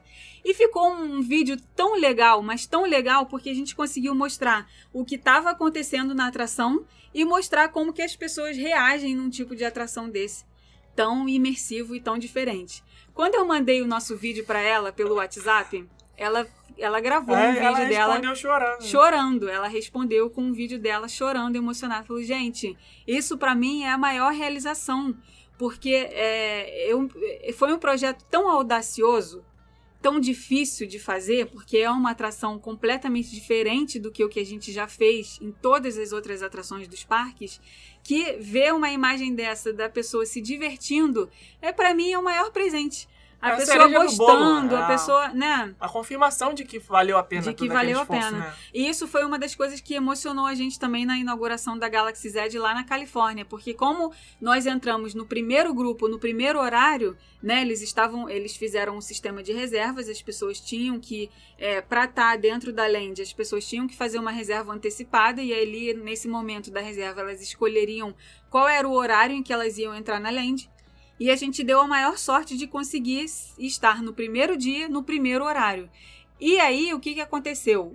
Todos os funcionários que participaram da construção da, da área ou das atrações tiveram qualquer tipo de participação nas, na construção da Galaxy Z estavam lá fazendo num corredor de funcionários e a gente passando no meio, né? O grupão todo passando no meio e eles batendo palma. Cara, eu chego a ficar Dando arrepiada. high five em todo dando mundo. high five em todo mundo. Cara, foi muito emocionante isso. Foi legal ver a, a, a gratidão nos olhos deles, sabe? Eles estavam satisfeitos de poder mostrar o trabalho deles É. para as pessoas. E oferecer isso Porque para as uma pessoas. coisa é você chegar lá e tá pronto. Você, ah, abriu a área tal. Por exemplo, a Velocicoaster. Vai abrir agora dia 10 de junho. Ah, Velocicoaster. Tá lá, tá pronto. Gente, não nasce em uma semana um projeto desse. São quatro, cinco anos de desenvolvimento. Desde que alguém tenha a ideia, até aprovar, fazer o projeto, chegar, conseguir o dinheiro, contratar as empresas, né? Todo mundo que está envolvido, desenhar, ir atrás, entrega e faz obra e refaz. É muita coisa. É muito- muita coisa muito- envolvida. é, é como uma pessoa que faz um bolo de festa e vê lá que todo mundo tá provando e tá achando maravilhoso, delicioso. Aquela pessoa acordou no dia anterior, 5 da manhã, pegou todos os ingredientes e fez com o maior carinho, e errou, e voltou, botou no forno, e botou cobertura, e glacê, não sei o que, decoração, papá. Quem tá comendo o bolo, você tá vendo ali pronto. Mas quem fez sabe o trabalho que deu pra É. fazer, né? Então foi muito legal poder ver as pessoas que criaram o negócio tendo a reação de, de- diante das pessoas que estavam usufruindo. Agora, mudando de nova e tecnológica e absurda e incrível e inacreditável atração para uma que já podia ter ido embora, que é o Indiana Jones. Baseado no filme, essa atração já, né, já tá cansada, não tá não? Tá cansadinha. Tá, Indiana igual, tá Jones. igual o Harrison Ford. Tá cansado, mas ainda tá lá lutando. Indiana coitado. Jones Epic Stunt Spectacular. É um show. Esse é o Hollywood Studios raiz. É verdade. Esse é um show de Hollywood, de estúdio de cinema dentro de um parque temático. Porque mostra os efeitos especiais, as lutas, os dublês, né, os, os efeitos práticos que eles fazem, as explosões, os segredos por trás das, das câmeras que a gente nem imagina. Por exemplo, aquela bola que é clássica do filme do Indiana Jones, que sai correndo atrás dele, vai, vai esmagar o Indiana Jones, não sei o que e tal. E aí eles mostram que aquela bola é uma bola levinha, né? Que o cara consegue empurrar e tal. Então é a magia do cinema ali diante dos seus olhos. É maneiro, é incrível, é imperdível, mas já tá um pouquinho datado, É, né? eu acho que esse tipo de atração poderia ser feito de uma outra forma. Como eles fazem, né? Assim como era o dos carros que a gente estava falando ainda há pouco, como é o Indiana Jones, eles poderiam fazer uma coisa mais como se fosse a própria Rise of the Resistance, que teria diversos momentos e em cada momento eles mostrando algum, algum tipo de coisa que tivesse relacionado aos estúdios de cinema. Vamos supor, a, a Rise of the Resistance, ela tem nos sei lá, vamos supor, ela tem umas cinco ou seis partes dentro da própria fila em que está acontecendo alguma coisa. Então vamos supor que fosse o Indiana Jones, tá? Então nessa primeira fase da fila, a gente estaria andando a pé na fila, pararíamos numa sala, dentro dessa sala eles iriam explicar como eles fazem para é, as cenas de ação. E aí a gente está ali em pé rapidinho, 10 minutinhos, vendo eles fazendo isso. Aí beleza, a gente já anda para uma outra parte, aí a gente entra, senta num carrinho, aí esse carrinho sem trilho, igual é o Ratatouille, já vai andando e levando a gente para uma outra sala. E nessa outra sala a gente vai ver como eles fazem a cena da bola rolando e o Indiana Jones fugindo. Fazer uma coisa assim que a gente tivesse uma participação mais ativa, sabe? Porque é muito chato a gente ficar num, num auditório, num teatro, sentado numa arquibancada, vendo o negócio acontecer durante 30 minutos a criança fica cansada, a gente fica sem posição naqueles bancos sem, sem, sem conforto atrás, né? Sem proteção, encosto, né? sem encosto. Eles tinham que manter esse tipo de atração, porque é, como eu falei, a essência de um parque que fala sobre cinema. A gente quer ver isso. Leva a gente pra dentro de um closet onde estão todas as roupas que eles usam nos filmes. Leva a gente pra ver a roupa do Mickey. Leva, gente- entendeu? É Esse assim- tipo de coisa. É assim como é no, no, no estúdio tour de Hollywood, do- da Exatamente. Universal. Lembra da atração que eu mencionei aqui no episódio anterior? Que era Earthquake, Earthquake, e depois virou... Velozes e Furiosos. Não, era antes, ele tinha outro nome. Ela Disaster. Disaster. Earthquake e Isso, Velozes e Furiosos. era, isso, é, não necessariamente nessa mesma ordem. Tinha uma participação do público. Eles mostravam como era feita uma cena onde envolvia uma tragédia, uma, uma, um fenômeno natural que inundava o metrô, uma tempestade. E aí eles pegavam as pessoas, você lembra disso? Lembro. Pegavam as pessoas na plateia e falavam, ó, a gente vai botar você naquele fundo verde ali, você vai gritar pra câmera quando falar um, dois, três e já. Ah, action! Aí a pessoa, ah, gritava. Pronto, filmou aquele pedaço. Aí daqui a pouco, ah, agora a gente vai chamar outra pessoa da plateia. Vem aqui, fulano, senta aqui. Finge que o teto É, tá caindo. Finge que o teto tá caindo, você vai olhar pra cima e dar um grito e ficar desesperado. Eles filmavam aquilo ali para. E aí, nisso, o outro grupo já tava lá dentro do metrô com, as- com a parte física da atração acontecendo. Uhum. Né? Aí passava pra uma outra sala, eles explicavam, ah, os efeitos especiais são feitos assim, assim, assado, não sei o que e tal. Aí você trocava esse grupo que tinha acabado de fazer a filmagem, ia lá pra dentro do metrô. E aí dentro do metrô acontecia no chão cair, né, vira o fogo, caminhão, quebrada aquela coisa, água, inundação e tal. E eles exibiam o filme pronto, que eles gravaram com as pessoas da plateia que eles chamaram lá. Aí passava Lá na televisão, né? Já com os efeitos especiais adicionados, a pessoa gritando, o Pô, teto é muito, caindo. Era muito engraçado. Cara, muito divertido isso. Era a risada na certa. Tinha essa coisa de ter a, a participação das pessoas que causam uma certa ansiedade, nervosismo. Ah, será que vamos escolher? É. Né? Uma coisa. É, era tem- legal pra caramba. Tem escolha de pessoas no Indiana Jones. Tem. Só que é, é muito mais longo e é mais pausado, sabe? O, Earthquake era mais dinâmico. É era uma coisa verdade. mais. Ah, pá, pá, pá, pum, assim, É. sabe? O, o Indiana Jones, por quê? Enquanto eles estão conversando com as pessoas, Fulano, vem de onde?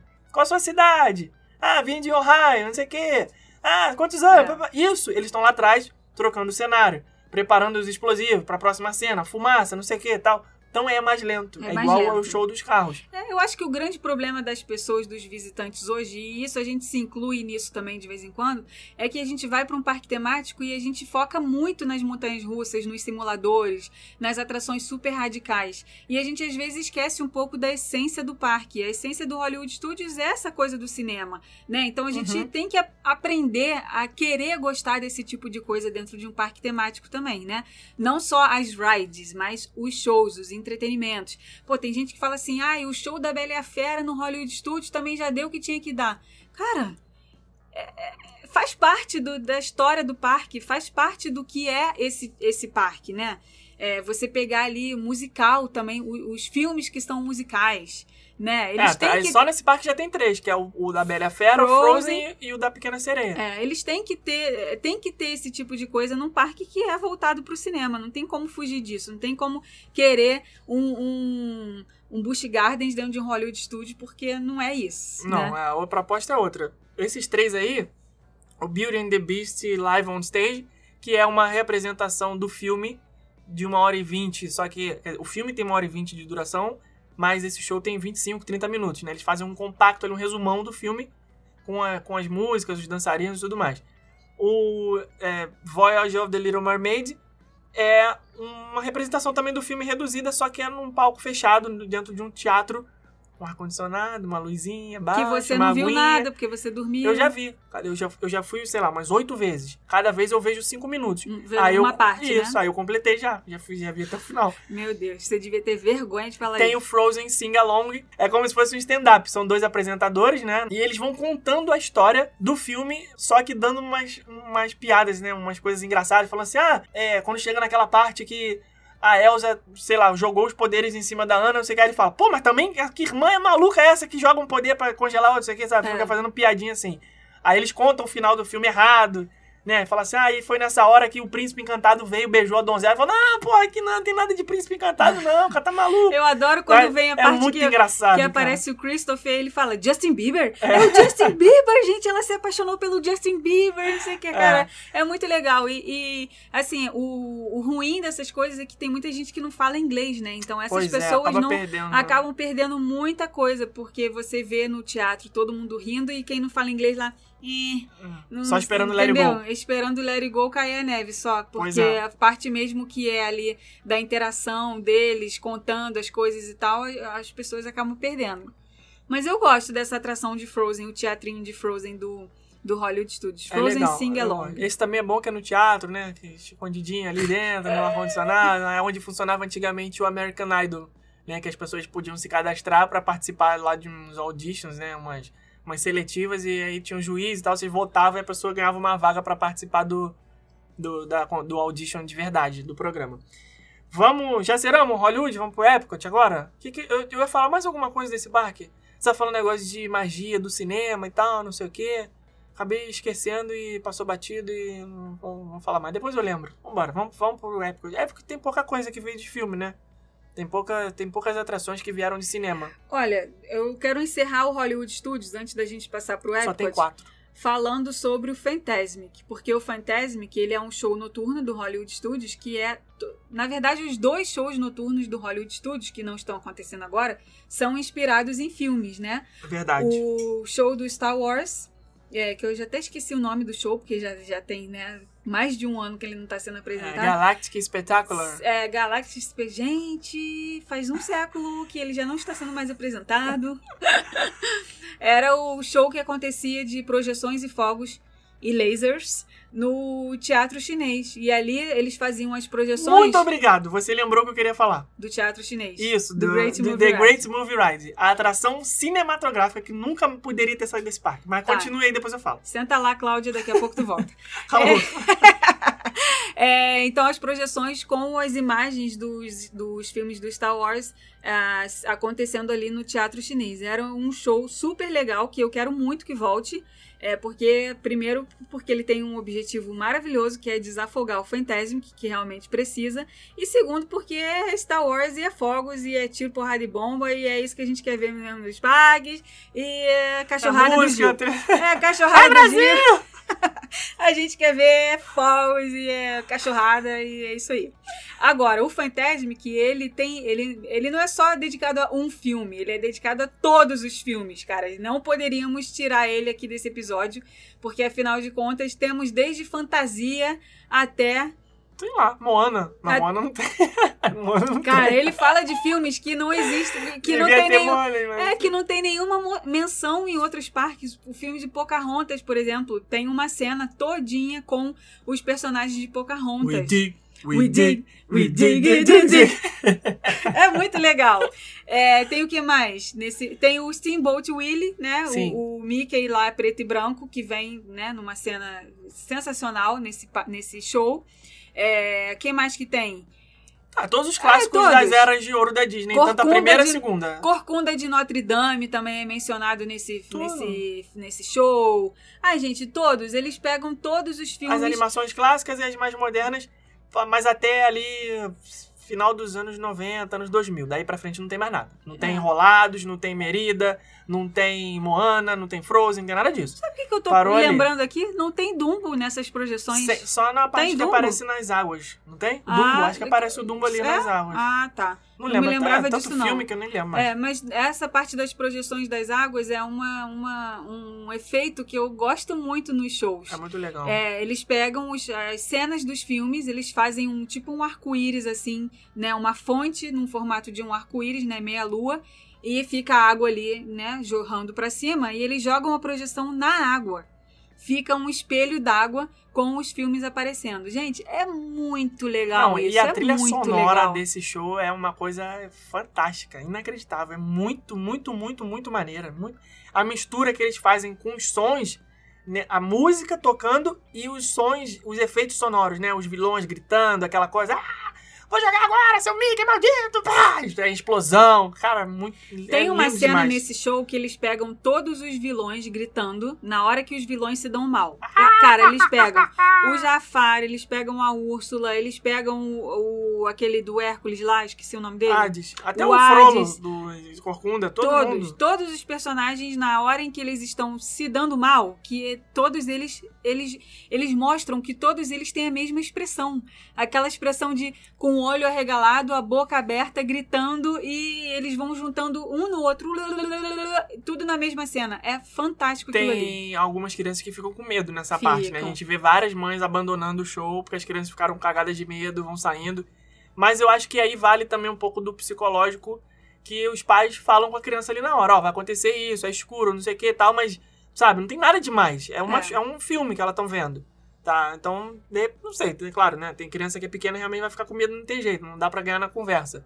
Mas uma ou outra você pode, né, dar um papo ali e tal, e a criança acabar achando legal e se divertindo. Essa atração realmente, esse show realmente é uma das coisas que a gente mais sente falta, assim, nesse, nesse período todo, porque falta a cereja do bolo no parque, né? É uma coisa que fica como se tivesse.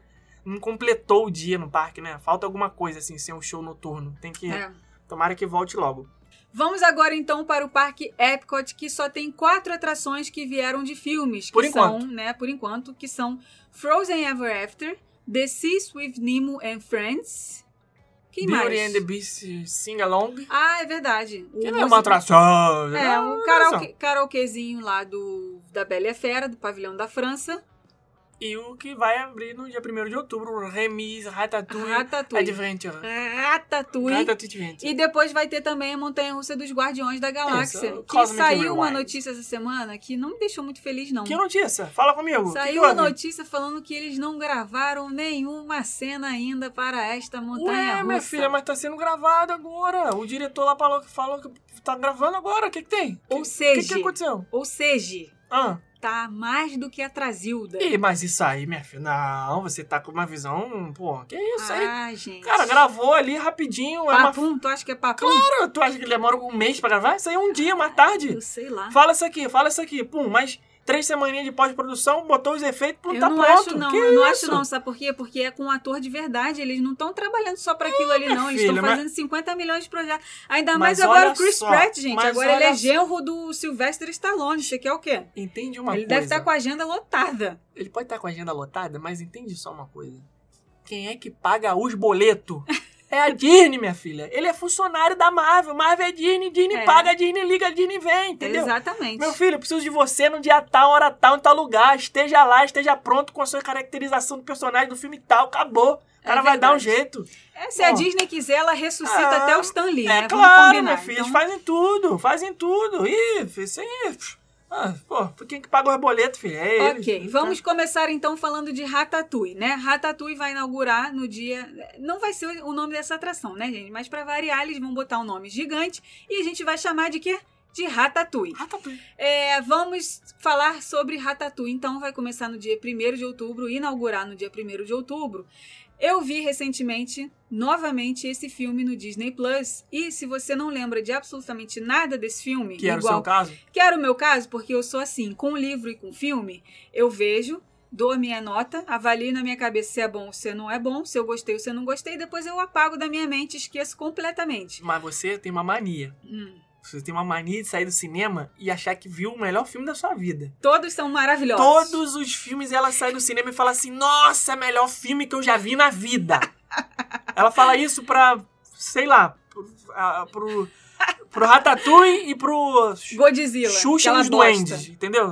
Godzilla bosta. né? Nossa, horrível. Cara. Filme horrível. Não gastem o dinheiro de vocês Ah, vendo meu Godzilla, Deus gente. God- Godzilla 1, 2, 3, 4, 5, 6, Godzilla, King Kong Godzilla. Meu Nossa, mãe, que filme Não, ruim. mas é- não é que filme é ruim, é que não é pra você. Não. Nossa, mãe. Não é pra você. É um filme que é. Olha o nome do filme: Hum. Godzilla vs Kong. Hum. Tu queria o quê? É Godzilla vs Kong, filho. É o dinossauro e o lagarto caindo na porrada o filme todo. É isso. é isso. Ai, sei lá. Mas não é pra você. Não, Esse você não saiu falando que era o melhor filme da sua não, vida. esse não. Esse Pois daí é. eu não saí, não fiquei nem até o final, né? Pois Saí é. antes. É, saiu antes. Do- no caso da frente da televisão, né? A gente, a gente não viu no cinema. Mas, no caso, eu falei, calma aí, calma aí, não vou beber uma água. Não, calma aí, vou fazer uma pipoca. Não, calma aí, vou no banheiro. Vai, tá bom. Arrumei várias distrações. Várias, várias. Peraí que eu vou no Globoplay aqui ver o Big Brother rapidinho. Tá bom. e o Godzilla e o King Kong lá caindo na porrada. Eu igual um trouxa lá vendo sozinho. Confesso que também não achei lá essas coisas. Confesso que tu forçou Mas- uma barra danada. É. Mas vamos voltar para o Ratatouille. Ratatouille. não... Ah, fala. Não, não eu falar. só- Tá. Termina aí então. Não, eu só ia falar que não- a gente não tem apego pra abandono de obras. Eu abandono é, filme no meio, abandono livro no meio. Netflix, então, pelo amor de Deus. Eu, o que eu abandono de filme da Netflix não tá no. Ih, mas não abandono Tu demais. entra na conta dele e ele tá Sabe- com vários lá pelo, com, Ah, com não dá vermelhinho não, a barrinha vermelha Ó, pela metade. Outro dia, eu tenho um critério que é o seguinte: se está nos 10 mais, é uma bosta. Esse, esse é o meu critério. Eu não consigo. Nem sempre. Não, cara, qual filme que tá nos 10 mais que eu, olho- que eu vejo assim e falo, nossa, realmente, nenhum. Nos últimos. Desde que começou a pandemia. O último que eu abandonei, Ai, sabe ai. qual foi? Hum. Acho que você nem começou a ver esse. Amor e Monstros. É que do menino do. Ah, eu vi o trailer e já do- achei um to- uma tosqueira só. Como é que é o nome daquele? É Maze Runner. Put, meu amigo. Mas não é pra mim mesmo. Mas não é, mas não. Ixi, nossa. Falei, nossa, filme maneiro, apocalipse, sei o quê, os monstros invadiram a terra, sei o quê, todo mundo tem que sobreviver. Cara. Amigo, não, não. Com 20 minutos de filme eu falei, não, isso aí, isso aí, não é isso aí. Não. lá. Larguei pra lá. Vamos voltar para o Ratatouille, então. Dia 1 de outubro, essa atração inaugurando no pavilhão da França. Isso. Vai ser uma bela adição para esse pavilhão, que vai ter ali muitas coisas para fazer, né? Vai ter a creperia, vai ter a boulangerie, vai ter o Le Chef de France, vai ter o Monsieur Paul, vai ter o Impressions de France, vai ter o Sing Along da Bela, vai ter a loja de perfume, vai ter a loja de maquiagem, vai ter a fonte para tirar foto com a Torre Eiffel, vai ter, gente, a Aurora ali tirando foto. Dez coisas que eu contei aqui em dois segundos que tem para fazer no pavilhão da França. E ainda tem gente que fala né, que tem a, a pachorra de falar que, que passa direto nos pavilhões e que não tem nada de Pois interessante é, é pra ver. é triste. Gente, É mesmo. né, não dá, né? Pelo amor, né? Vamos explorar esses pavilhões aí.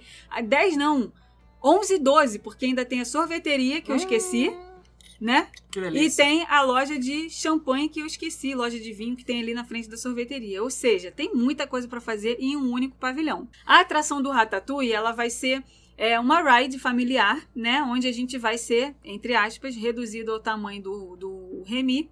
E a gente vai é, andar ali pela cozinha, né? Do Gusteau e tal. E como se a gente fosse o Remy fugindo das, das peripécias lá que acontecem dentro da, da Vassourada, é, veneno, é tudo isso. Panelada, Panelada, é, vassourada, é tudo. E eu acho que vai ser uma atração muito fofinha né? Que vai vir, aí, vai vir aí com um papel bastante parecido com a Mickey's Runaway Railway no Hollywood Studios. É, de ser uma realmente uma atração calma, uma atração sem muita.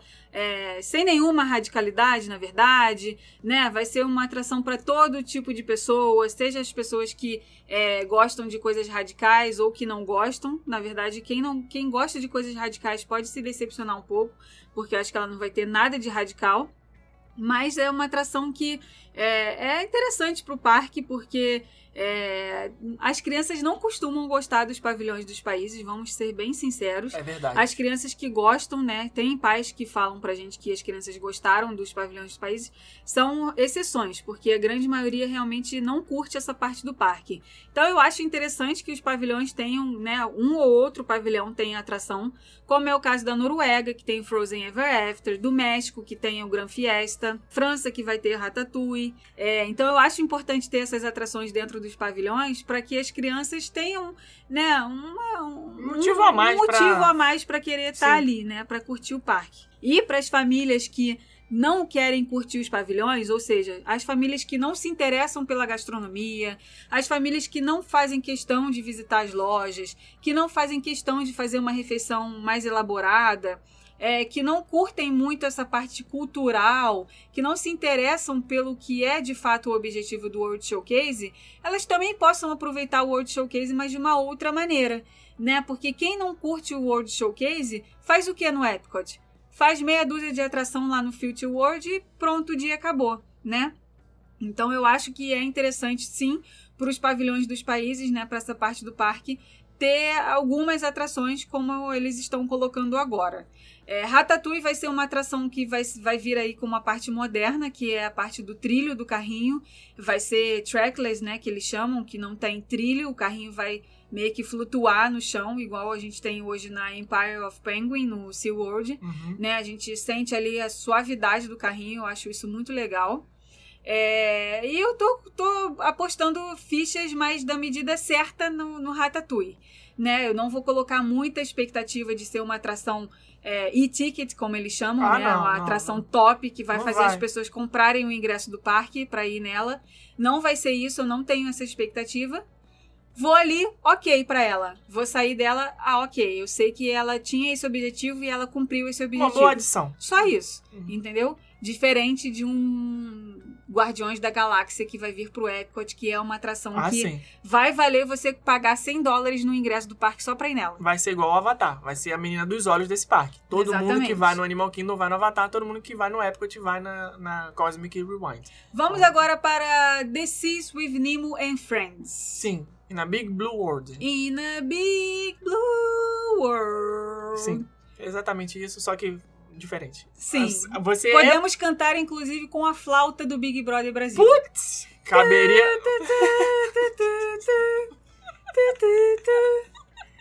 Tu sempre dá um jeito de trazer de volta essa pauta, né? Meu Deus do céu. Depois fala que ela tá sem graça já, não tá me assistindo muito. Vou ficar órfã quando acabar esse Big Brother. Pois é. Vamos então. Nemo and Friends é uma atração bonitinha, uma conchinha. Senta no fundo do mar. Né? Você senta ali na conchinha do Nemo. E aí ele vai te, te levando pelo fundo do mar com os personagens do filme, misturando um pouco de coisa virtual com um pouco de coisa real. Real. Agora, Real oficial. eu lembro de ter assistido esse filme no cinema. O Nemo. Procurando Nemo. Mas o Procurando Dory não foi pra mim, não. Tu conseguiu? Tu lembra dessa experiência? Eu dormi, que foi Eu fiquei igual a Dory, já nem lembro mais do que, que é, do que, que se O trata. Procurando Nemo é legal, é interessante, uma ideia super original. É o peixinho, sumiu, a, a, a, a peixinha que não lembra de nada, vai atrás dele junto com o pai, vai procurar, não sei o que, tem aquela coisa, Peixerma 42, o Wallaby Cisne tá perdido, não sei o que. Mas aí o Procurando Dory eu achei muito igual, mais do mesmo. Só que é o negócio da família, não sei o que, eu dormi, não sei, achei É, meio... é, é que eu acho que essa Hum. coisa da perda da memória dela cansa um pouco.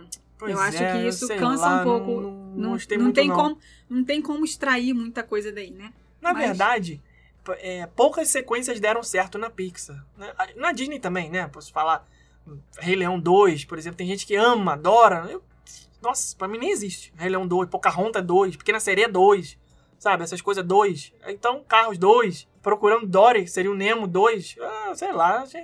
Acho que Só o Toy Story, sim. O Toy Story eu gosto, eu gosto dos quatro. Um, dois, três e quatro. Achei que realmente foram. Acertou em cheio, mas, pô, o Oli 2. Se a pessoa, se fizesse, não, pô, cara, não, acabou, fechou. É, tem Up algu- 2. Tem não algumas precisa. coisas que só um, só um já não basta. É. E a atração se se segura muito bem ali no filme mesmo, no e primeiro. não porque no- o 1, e isso a gente tá falando não porque a gente acha o 1 ruim, não. Muito pelo contrário. O, o Felipe adora o Oli, acha esse filme sensacional. Obra-prima. O Up é também uma obra-prima, é maravilhoso. Divertidamente também é maravilhoso. É, só que são filmes que a gente não vê necessidade de ter uma Ah, continuação. não tem, não tem, não né? tem, não tem. Tanto é que essas coisas que quando, quando acontecem continuações, ela, os parques nem tchum, nem porra. Procurando Dory não tem nenhuma. Mudou menção, nada. não tem nenhuma menção é, a isso. Procurando o. Como é que é o nome? Ih, rapaz, deu branco aqui agora. Essa atração que a gente tá falando aqui? The Procurando Seas Nemo. with Nemo and Friends. Não, eu queria falar um nome bonitinho. Hum. É, essa atração é o, é o Nemo pronto. Não tem nada do Procurando Dory. Acabou. Ela, ela aparece porque ela também faz parte e tal, mas é legal. O eu- mais maneiro. Fala. o que Eu, é? o que eu mais gosto nessa atração é a mistura da- do virtual com o real. Isso eu, acho, falar. eu acho isso daí uma sacada incrível, porque quem não sabe, quem nunca viu, é, dentro, essa atração se passa praticamente dentro de um aquário, né? né? Vamos falar assim, bem. Sim, mas é isso mesmo. Com muitos parênteses aí, porque Não, não, mas- é muito isso, né? Não, porque quando, no final dela você tá de fato circundando aquele aquário real, com os Sim. peixes reais. É, Então, então podemos uma dizer boa que se parte passa dela- dentro. É, se passa. Uma, uma boa parte se passa dentro Uma do boa aquário. parte pega ali o aquário, É. assim como o restaurante Coral Reef. Uhum. também, que fica ali do lado do The Seas with, with Nemo and Friends, você é, faz a sua refeição, né, olhando para dentro de um aquário. E aí é como se você estivesse dentro do aquário. É, então tem um, um momento nessa atração do Nemo que você tá ali na conchinha e a tela que tá na sua frente tá com várias projeções de é, digitais do Nemo, da Dory e tudo. E misturado a isso tem peixes de verdade Uhum. que estão ali no aquário ali atrás. Cara, eu achei isso um negócio fantástico. É e muito muita maneiro. gente não percebe que isso tá acontecendo, tá achando que tudo que tá ali é, é de mentira, é tela, mas não, é peixe de verdade que tá ali atrás. E ali naquela dentro do desse- dessa atração, logo que você sai do carrinho, né, desce da concha, você cai numa parte do parque onde eles cuidam dos animais. Você pode ver ali peixe-boi sendo tratado. Você pode ver um aquário enorme com golfinhos. Tem muita gente que perde isso. Arraias. Tem um dos maiores Mickeys escondidos dentro, né? Que nem é tão escondido assim. Sim. Dentro Aham. desse aquário. Cara, é fantástico ali aquela parte. Tem muita gente que passa batido. Sai da atração Aquilo- correndo. Sai da atração, É, sai voado. Aquilo que a gente sempre fala, as pessoas focam em ir nas atrações, entrar na fila, brincar no, no simulador e sair. E entrar em outra fila, brincar no simulador e sair. Gente, é muito mais do que isso os parques temáticos. É muito mais do que você brincar de fato. Tem muita coisa para você explorar sem ser só as rides, né? Muita história pra entender também. As origens das atrações, os motivos pelos quais elas existem. Por, por que, que aquela atração é daquele jeito? Por que quando você sai do Nemo, tá de cara num aquário? O que, que tá acontecendo ali naquele aquário? E, Os tratadores da Disney, o que, que eles estão fazendo ali? Tudo tem um motivo, É, tudo e, tem uma história por trás. Inclusive, no Disney Plus tem um. Qual foi aquela, aquela série que a gente tava vendo? Disney Hum. Plus tem que pagar a gente, né? Porque todo Toda episódio hora, aqui a gente é, falando. eita, É- é o do Animal Kingdom, The Magic of Disney Animal Kingdom. Aí eles falam dos. dos, dos Dos, dos- animais que estão sendo tratados. Sim. E aí eles falam de, um- de um dos animais. Em, uma- em um dos episódios, eles vão até o Epcot tratar mostrar o tratamento isso. de uma arraia que Isso. tava grávida, No né? veterinário, é. É, cara, é muito legal, gente. Muito, muito legal. Vejam essa série pra vocês entenderem essa parte dos bastidores, seja dos animais do Animal Kingdom, como os animais do Epcot, que também tem muita coisa ali naquele aquário que dá pra dar uma explorada legal. Inclusive, tem uma parte que tem aquário só com o peixinho que é da espécie do Nemo. Que eu não sei qual é o nome. Peixe palhaço. Peixe palhaço? Acho que é. É. Acho que é peixe palhaço. Muito Posso bonitinho. estar errado, mas tenho certeza que Dá eu tô falando vontade de pegar e levar pra casa e ter um aquário lindão daquele, mas Dá. aí eu penso no trabalho que dá pra limpar e eu já, já não quero mais. É, eu acho que tá pau a pau aí com ter cachorro, sabe? Tá bom, depois dessa propaganda gratuita do Disney Plus, eu te pergunto agora, Rebeca, qual é a palavrinha da semana? Para as pessoas comentarem com a hashtag lá no nosso Instagram. Pra você que não sabe, vai pensando aí, eu vou te dando a moral aqui pra tu pensar, hein? Enquanto a gente publica esse episódio, você. Você não publica não. Você que está ouvindo esse episódio, tô ficando maluco, desculpem. Você está ouvindo esse episódio, você vai lá no nosso Instagram, no arroba rumo a Orlando, na timeline, tem lá episódio número 60. 60 edições aqui. Esse ano a gente não falhou nenhuma. Estamos desde a primeira semana do mês aqui. Primeira semana do ano aqui. Ai, meu Deus, eu cansaço, falta de café na ideia. Desde a primeira semana do ano, toda semana não falhamos nenhuma vez. Deixe o seu comentário lá na arte do episódio número 60, na nossa timeline do Instagram. Rebeca, já pensou? Estou enrolando aqui.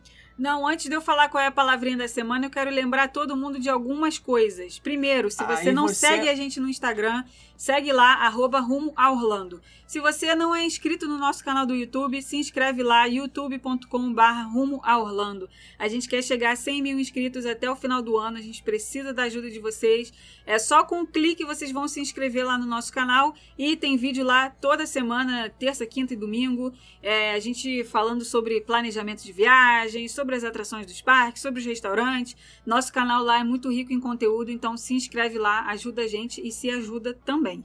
E o Rumo a Orlando não é só um podcast, o Rumo a Orlando também tem um blog onde a gente faz ah, publicações de tudo quanto é espécie, né? Feitios e formatos. Então, Todos os dias, inclusive. Todos né? os dias, inclusive, tem matéria nova lá no blog. E nós também somos uma agência de viagem. Então, se vocês estão pensando em visitar Orlando em qualquer momento da vida de vocês, contem com os nossos serviços de reserva de hospedagem, ingressos, seguro-saúde, aluguel de carro, roteiro personalizado e tudo mais que vocês imaginarem, exceto passagens aéreas. O resto, tudo a gente pode providenciar para vocês. O nosso site é rumoorlando.com.br. Inclusive, está rolando promoção. Meu Deus. ah, achei Até que você ia acabar. Não, inclusive está rolando promoção até o dia 25 de abril com a compra de ingressos dos parques Universal Islands of Adventure e Volcano Bay. Na compra de ingressos para o complexo do Universal Orlando Resort, ingressos selecionados, você ah, ganha 25% de desconto na contratação do nosso roteiro personalizado. Isso daí significa quase 200 reais de desconto. E ganha também os nossos quatro e-books que totalizam aí 260 reais. Você não vai pagar na dica por isso. Tá? Então, são quase 500 reais de quase desconto, é isso 500 mesmo? reais de desconto se você comprar Parabéns. os ingressos da Universal, participante da promoção, você recebe aí quase 500 reais de desconto nesse combo promocional aí. Muito tá bem. bom? Vamos agora para Válido para usar até dezembro de 2022, que é muito importante. muito importante. É, se vocês quiserem saber mais sobre essa promoção, vai lá nos stories do nosso Instagram, que lá tem tudo explicadinho. Agora eu quero ver se ainda tem alguém aqui ouvindo. Palavrinha da semana vai ser Não sei. hashtag Disney Plus paga nós. parque não é só atração. Meu Deus do céu. Por que, que você faz igual a Disney? Eu você sou igual a reclama que a Disney. Tem os nomes complicados? Remis, Ratatouille, Adventure. E aí você, em vez de botar uma hashtag assim, é, hashtag peido, não, você bota uma... Você bota um monte de coisa. Eu gosto de dificultar. Então, hashtag qual é que é mesmo, que eu já esqueci? Parque não é só atração. Parque não é só atração, isso aí. Então, você que ouviu até aqui, vai lá no nosso Instagram, no- na arte do episódio número 60, na timeline, e vai colocar a hashtag Parque não é só atração, e vai fazer o quê? Deixar as suas considerações sobre esse episódio, todos os seus comentários sobre as atrações que nós falamos aqui, atrações que viraram filme, atrações que nós esquecemos de mencionar, outras atrações que merecem ou mereciam ter sido citadas aqui, que a gente não lembrou, e vai deixar também o quê? A sua sugestão de pauta para os próximos episódios, que é muito importante. Eu sei que no episódio da semana passada eu esqueci de falar da Exterminador do Futuro 2, 3D. Lembra dessa atração? Era baseada em filme e a gente não falou. É verdade. Então pode ser que a gente tenha esquecido alguma aqui nesse episódio também. Se aí você faz esse exercício aí, você que é um parque maníaco, deixa aí pra gente com a hashtag Parque Não É Só Atração. E nós nos vemos e nos ouvimos na semana que vem. Um beijo e até lá. Tchau. Tchau.